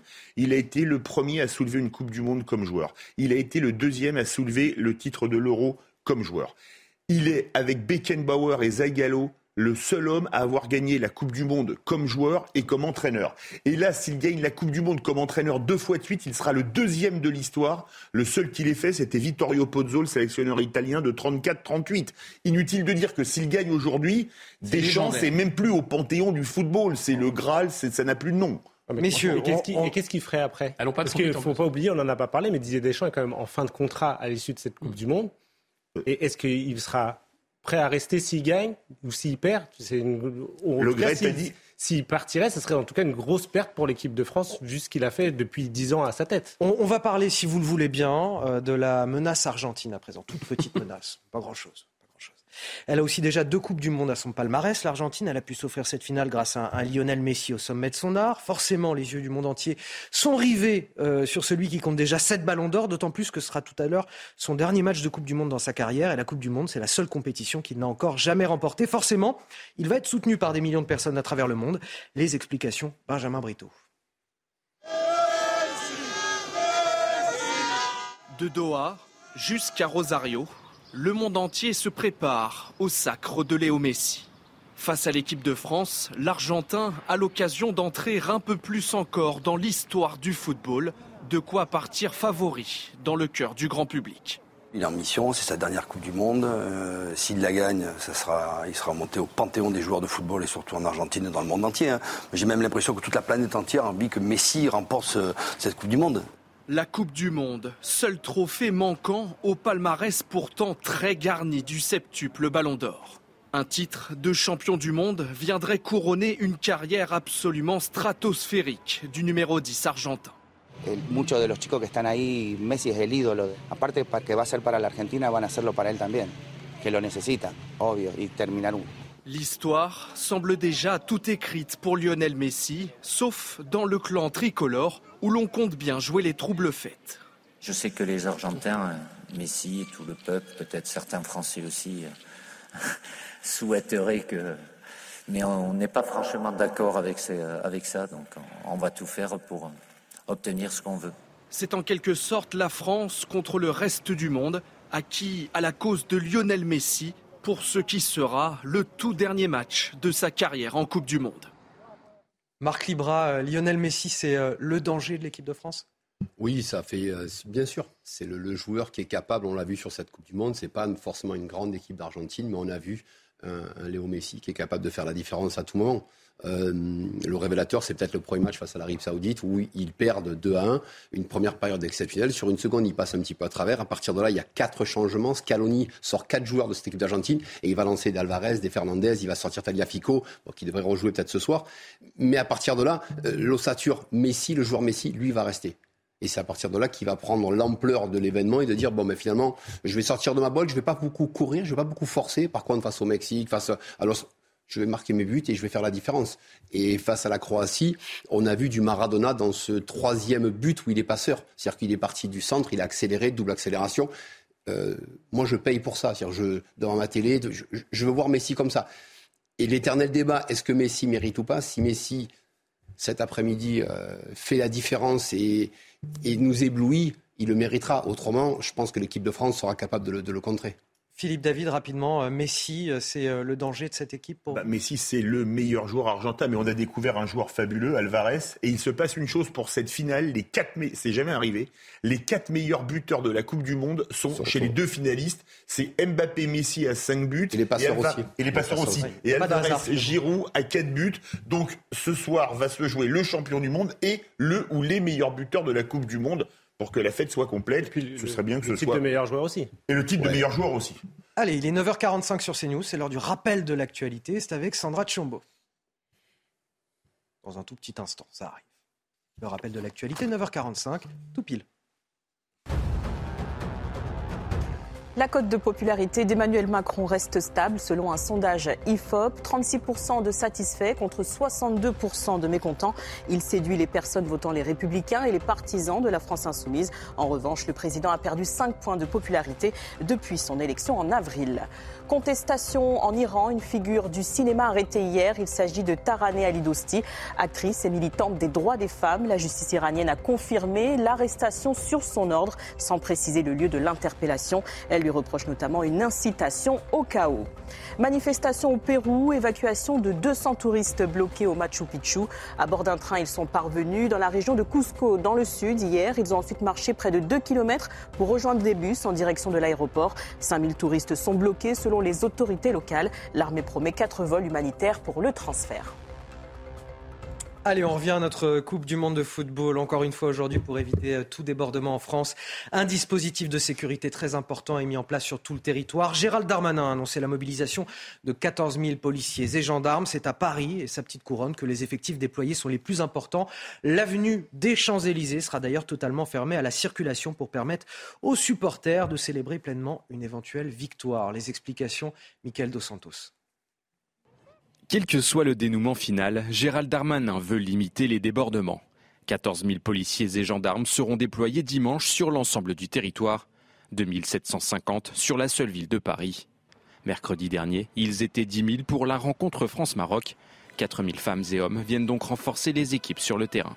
La quasi-intégralité des unités de force mobile de notre pays sont mobilisées à Paris et dans les villes de province pour pouvoir permettre euh, ces fêtes dans des conditions d'ailleurs spontanées. Il y a des dizaines de milliers de personnes qui arrivent euh, euh, sur les grandes rues, les, grandes places ou sur les Champs-Élysées qui sont évidemment difficiles à contrôler. Montpellier, Nice, Lyon, plusieurs villes de l'Hexagone ont été mercredi dernier le théâtre d'affrontements et de dégradations. Au total, 266 personnes ont été interpellées dans l'Hexagone, 145 dans la capitale, certains d'entre eux avant même de passer à l'action. L'intérêt, c'était euh, du préfiltrage, c'est que éviter que, certains individus viennent avec des armes par destination sur les lieux, parce qu'une fois qu'ils sont sur les lieux, c'est toujours très compliqué euh, de les interpeller. Reste à savoir si ce dispositif sera efficace face à un afflux massif. En 2018, lors du Sacre des Bleus, la seule avenue des Champs-Élysées avait accueilli plus de 600 000 Français. Allez, on fait un petit pas de côté. En ce grand jour de finale, c'est aussi la fierté au Paris FC. C'est dans ce club parisien qu'on a formé deux internationaux de l'équipe de France, Ibrahima Konaté et Axel Dizazi. Euh, on a interviewé leur coach, Mathieu Lacan, ainsi que trois jeunes joueurs qui rêvent, eux aussi, de marcher dans les traces de leurs aînés.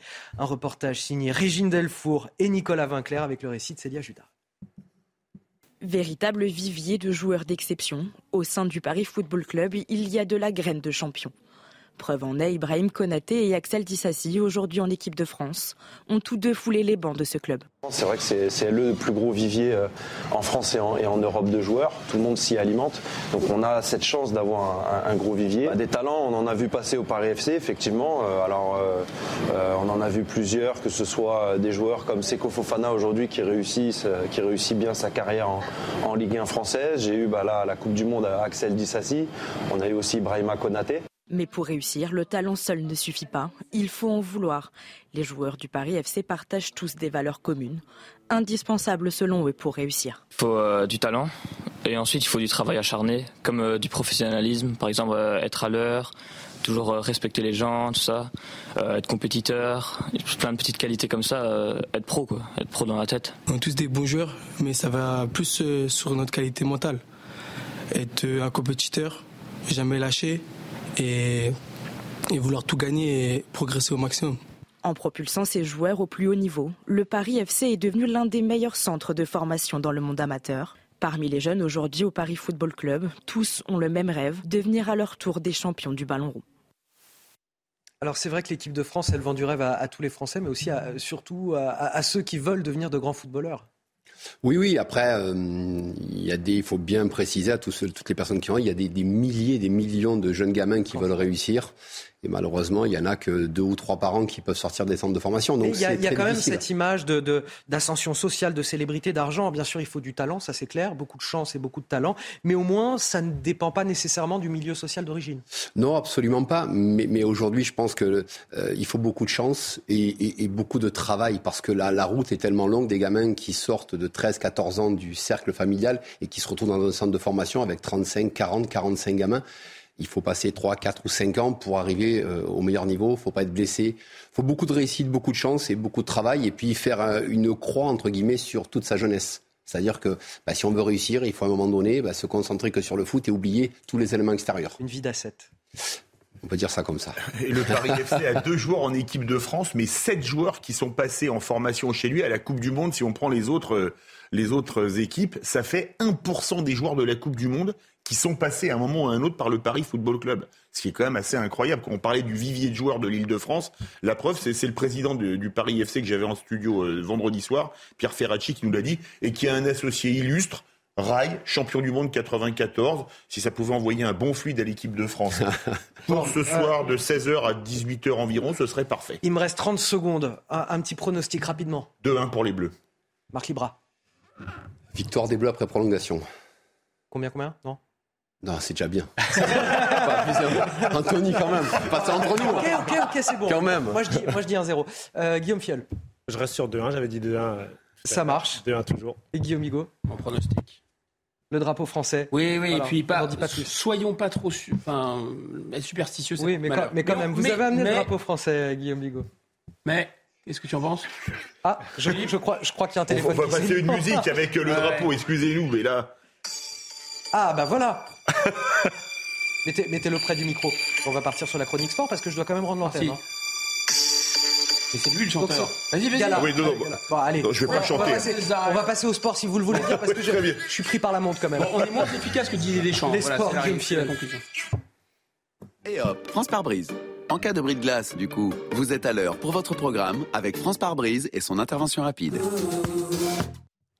Et donc Guillaume Fiol, rendez-vous 16h, match France-Argentine, deux nations en quête d'une troisième étoile, d'une troisième victoire en Coupe du Monde de football, deux nations qui sont finalement prêtes à entrer dans l'histoire. Oui, c'est effectivement un jour pour entrer dans l'histoire euh, pour euh, les Bleus, car la France peut devenir la première équipe à remporter deux Coupes du Monde consécutives depuis 60 ans, euh, rendez-vous compte. Et cet exploit n'a d'ailleurs été réalisé qu'à deux reprises par l'Italie en 1934 et 1938, puis le Brésil en 1958 et 1962. C'est dire si un sacre de l'équipe de France serait tout simplement euh, sensationnel. Et pour décrocher cette euh, troisième étoile, également euh, convoitée par l'Argentine, un privé de Coupe du Monde depuis 1986, les Bleus pourront compter sur un groupe au complet ou presque. Fini le mystérieux virus qui s'était invité ces derniers jours. Tout le monde a pu participer au dernier entraînement hier, même si deux incertitudes planent euh, au-dessus de cette équipe de France, une en défense centrale entre Dayo Upamecano et Ibrahima Konaté, mais surtout une en attaque où Olivier Giroud se plaint d'une gêne euh, au genou. Et en cas d'absence, il pourrait être remplacé par Marcus Thuram. Kylian Mbappé, lui, devrait être bien présent. Et son duel à distance avec son coéquipier Lionel Messi sera évidemment scruté de près, eux qui sont tous les deux les meilleurs buteurs de cette Coupe du Monde avec euh, cinq buts. Et les deux peuvent aussi euh, entrer dans l'histoire. Kylian Mbappé un peut donc euh, rejoindre le roi Pelé avec euh, deux Coupes du Monde remportées avant ses 24 ans, qu'il fêtera d'ailleurs mardi, alors que Lionel Messi peut lui remporter, enfin soulever cette Coupe du Monde, le seul trophée qui manque à son incroyable palmarès. Vivement César. Merci pour cette Coupe du Monde que j'ai pu traverser avec vous, Guillaume Fiol. C'était la chronique sport. Et hop, France par brise. Malgré votre bris de glace, du coup, vous étiez à l'heure pour votre programme avec France par brise et son intervention rapide. Allez Philippe David, on va vous faire plaisir pour finir. Ah oui. Écoutez. Ah, voilà. C'est mieux, comme ça. C'est mieux ça. Allez les Bleus, Allez, les bleus. on les soutient, on les soutient, on est à fond. Rendez-vous à 16h pour ce grand match. Merci à Marc Libra, Merci à vous. CNews d'être venu sur ce plateau. Philippe David, animateur sur Merci radio. à vous. Guillaume Filleul, journaliste sport à CNews et Guillaume Bigot, politologue. Passez une excellente journée, un excellent match cet après-midi et vous restez sur CNews tout de suite. Le grand rendez-vous CNews Europe 1, les échos avec Sonia Mabrouk. Retrouvez votre météo avec Switch, votre opérateur mobile, fournisseur et producteur d'électricité. L'énergie est notre avenir, économisons-la. Plus d'informations sur chez switch.fr. Bonjour à tous, une France coupée en deux pour cet après-midi avec le tiers sud davantage ensoleillé, à l'exception du Languedoc-Roussillon et même de la Méditerranée où on a en effet un petit peu de bruine. Et puis surtout cette ondulation qui ondule sur une large moitié nord du pays, apportant certes des nuages sur la partie avant, mais surtout des pluies qui vont bien arroser les sols, particulièrement de la Bretagne, des des cumuls à surveiller de l'ordre de 70 mm. Donc pour les températures, eh bien, elles ont tendance à plafonner entre les 6 et 7 degrés, surtout sur un large quart nord-est du pays. Ça sera beaucoup plus doux en direction de l'arc atlantique, compris entre 8 à 14 degrés. Ceci est dû à ce flux de sud, d'ailleurs, qui va souffler jusqu'à 90 km/h aussi vers la pointe bretonne. Et toujours des températures de l'ordre de 14 à 15 degrés près de la Méditerranée. Quant à demain, à la mi-journée, eh on a cette perturbation qui a tendance à faire du surplace hein, sur le quart nord-ouest, toujours avec des pluies qui auront tendance à circuler de la Bretagne vers la pointe du Cotentin. Et puis les pluies qui vont finir par investir également la Méditerranée en remontant vers la vallée du Rhône. Vous remarquerez un secou de vent, ce flux de sud qui va ramener de la douceur, 80 km heure et des températures de 11 degrés pour la moitié nord jusqu'à 15 degrés pour la moitié sud. C'était votre météo avec Switch, votre opérateur mobile, fournisseur et producteur d'électricité. L'énergie est notre avenir, économisons-la. Plus d'informations sur chez switch.fr. Bonjour à tous, bienvenue sur CNews. À la une de l'actualité, Argentine-France, une finale pour une troisième étoile. Le mondial s'achève avec ce match à 16h et un duel tant attendu entre Messi et Mbappé. Côté français comme argentin, cette Coupe du Monde est une obsession. Chloé Beckvort et Clara Mariani. Ce soir, l'un aura le sourire et l'autre pleurera. L'un sera le roi et l'autre le dauphin. Messi ou Mbappé, entre eux la Coupe du Monde dont la quête apparaît différente. Messi, c'est pour euh, rentrer dans la légende du foot au, au, même titre que Diego Maradona. Tandis que Mbappé, lui, a déjà gagné la Coupe du Monde. Il va plus maintenant commencer à penser à des récompenses aussi individuelles. Au-delà de l'étoile, le septuple Ballon d'Or est celui qui rêve de la récompense après Karim Benzema, visant aussi le titre de meilleur buteur et de meilleur joueur de la compétition. Là, tout reste à faire, même si le capitaine de l'Albi Céleste brille comme jamais en cinq Coupes du Monde on sent Messi un poids euh, de leadership. Voilà. Que ce soit euh, technique, euh, mental aussi vis-à-vis de ses partenaires. En termes de régularité sur cette compétition, Messi est au-dessus de, de Kylian Mbappé. Pour l'un et l'autre, en tout cas, il s'agira de servir et de guider sa sélection dans des registres bien différents. Il y a une équipe qui dépend, je pense, plus de son joueur et c'est l'Argentine. Entre l'ancien de 35 ans qui n'a plus rien à prouver et le moderne qui rêve de deuxième étoile, comme Pelé avant ses 24 ans, restent les spectateurs et les fans en mondovision. Pour l'histoire du foot, c'est sûr qu'on aimerait voir euh, Messi euh, gagner cette Coupe du Monde parce que je pense qu'il mérite. En tant que joueur, c'est lui, hein, pour moi, l'un des meilleurs joueurs